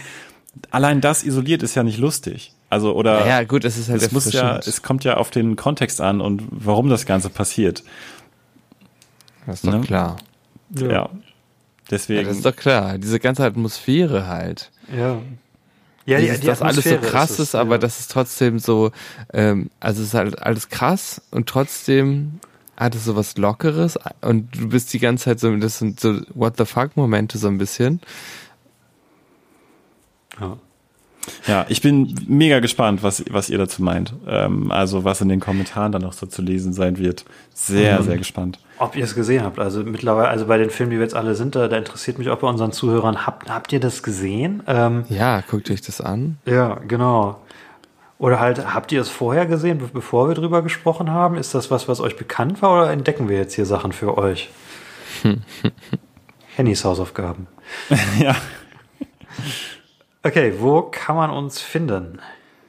Ihr findet uns äh, auf YouTube bei und überall, wo es Podcasts gibt. Mittlerweile müssten, wenn diese Folge rauskommt, eigentlich alle Folgen auf YouTube auch hochgeladen worden sein. Da könnt ihr schön kommentieren. Ähm, das ist, wie ich finde, die beste Plattform, um Podcasts zu kommentieren und äh, auch gerne teilen. Und wo findet man uns noch? Ähm, in den sozialen Medien. Instagram, und da könnt ihr uns Twitter, auf finden. Facebook. Genau. Äh, Überall Snapchat. Als, als Zebra-Papagei, außer bei Instagram, da sind wir Zebra-Papagei 4 real. Und Pornhub. Was? Es gab tatsächlich schon Zebra-Papagei, ne? Was? Gab's das eigentlich? Warum heißen wir Zebra-Papagei for real? Oh, das ist. Achso, warum wir for real heißen und äh, Ja, ich glaube, es gab Zebra Papagei schon. Nein, ich meine sein? nicht. Ich glaube, das war einfach nur die Zeit, in der Popstar Never Stop, Never Stopping von The Lonely Island auf DVD Meinst rauskam du? und wir das lustig fanden. Da kommt das her. Wahrscheinlich fandst du das lustig. Ich habe den Account nicht erstellt. Ich habe den auch nicht erstellt. Hm, Christian hat diesen Account erstellt. erstellt. Aber warum heißen wir denn so? Dann können wir okay, uns ja auch meine, Haus, meine Hausaufgabe ist, warum heißen wir eigentlich so? Okay, dann hören wir uns, wenn ihr alle eure Hausaufgaben brav gemacht habt, äh, beim nächsten Mal wieder mit äh, unserer verspäteten Rolling-Diskussion, aber vor allem mit dem Film Kill Your Darlings. Äh, soll ich noch was darüber sagen? Ich weiß gerade gar nicht mehr, wie der Autor. Allen Ginsberg spielt, äh, spielt Danny Radcliffe da drin. So, ich weiß den Autor doch, den er spielt. Oh, basiert es auf einem Buch? Das ist, nein, es ist der erste, oh, ganz großer Teaser, es ist der erste Daniel Radcliffe-Film, äh, der nicht auf einem Buch oder Theaterstück äh, basiert. Heide Kawitzka. Aber es geht natürlich um Literatur, weil es Daniel Radcliffe ist. Oh, wo, okay. worauf, worauf basierte denn December Boys nochmal? Auf einem Buch. Ah. ah. Okay, wieder was gelernt. Ja, hast du auch was, schon in der Folge gelernt. Was ich schon mal verlernt habe, nochmal neu gelernt. Aber Leute, wir sind ja auch mittlerweile das haben wir so ein bisschen ver vercheckt, ne? Wir haben ja eigentlich schon Jubiläum jetzt. Und es gibt's ja jetzt seit mehr als einem Jahr schon. Ist das hier genau die Jubiläumsfolge oder war das die letzte? Ähm, ich weiß, wir haben die erste Folge im Mai letzten Jahres aufgenommen, aber wann kam die denn raus? Ich schaue gerade mal nach. Ich meine, wir haben ab Juli gestartet. Ähm, lass uns einfach sagen, das hier ist die Jubiläumsfolge und ja, ein Jahr Red Cliffhangers, hurra. Die erste kam im Mai raus, letztes Jahr Mai. Also wir sind ein bisschen drüber. Wow. Aber uns gibt es jetzt seit 14 Monaten. Wenn die Folge hier rauskommt, 15 Monate. Krass. Okay, dann auf die nächsten 15 Monate. Macht es gut, bleibt magisch. Ich, ich versuche das immer noch als Catchphrase zu etablieren. ähm, bleibt magisch. Und bleib, bleibt so Lass, gut wie unser Boy Daniel. Lasst euch kein Bein ein, äh, lasst euch kein Bein abhacken. genau. Und bis nächstes Mal. Bis nächstes Mal. Macht es gut. Red Hangers. Wir gucken alle Daniel Radcliffe Filme. Red Hangers. Red Hangers.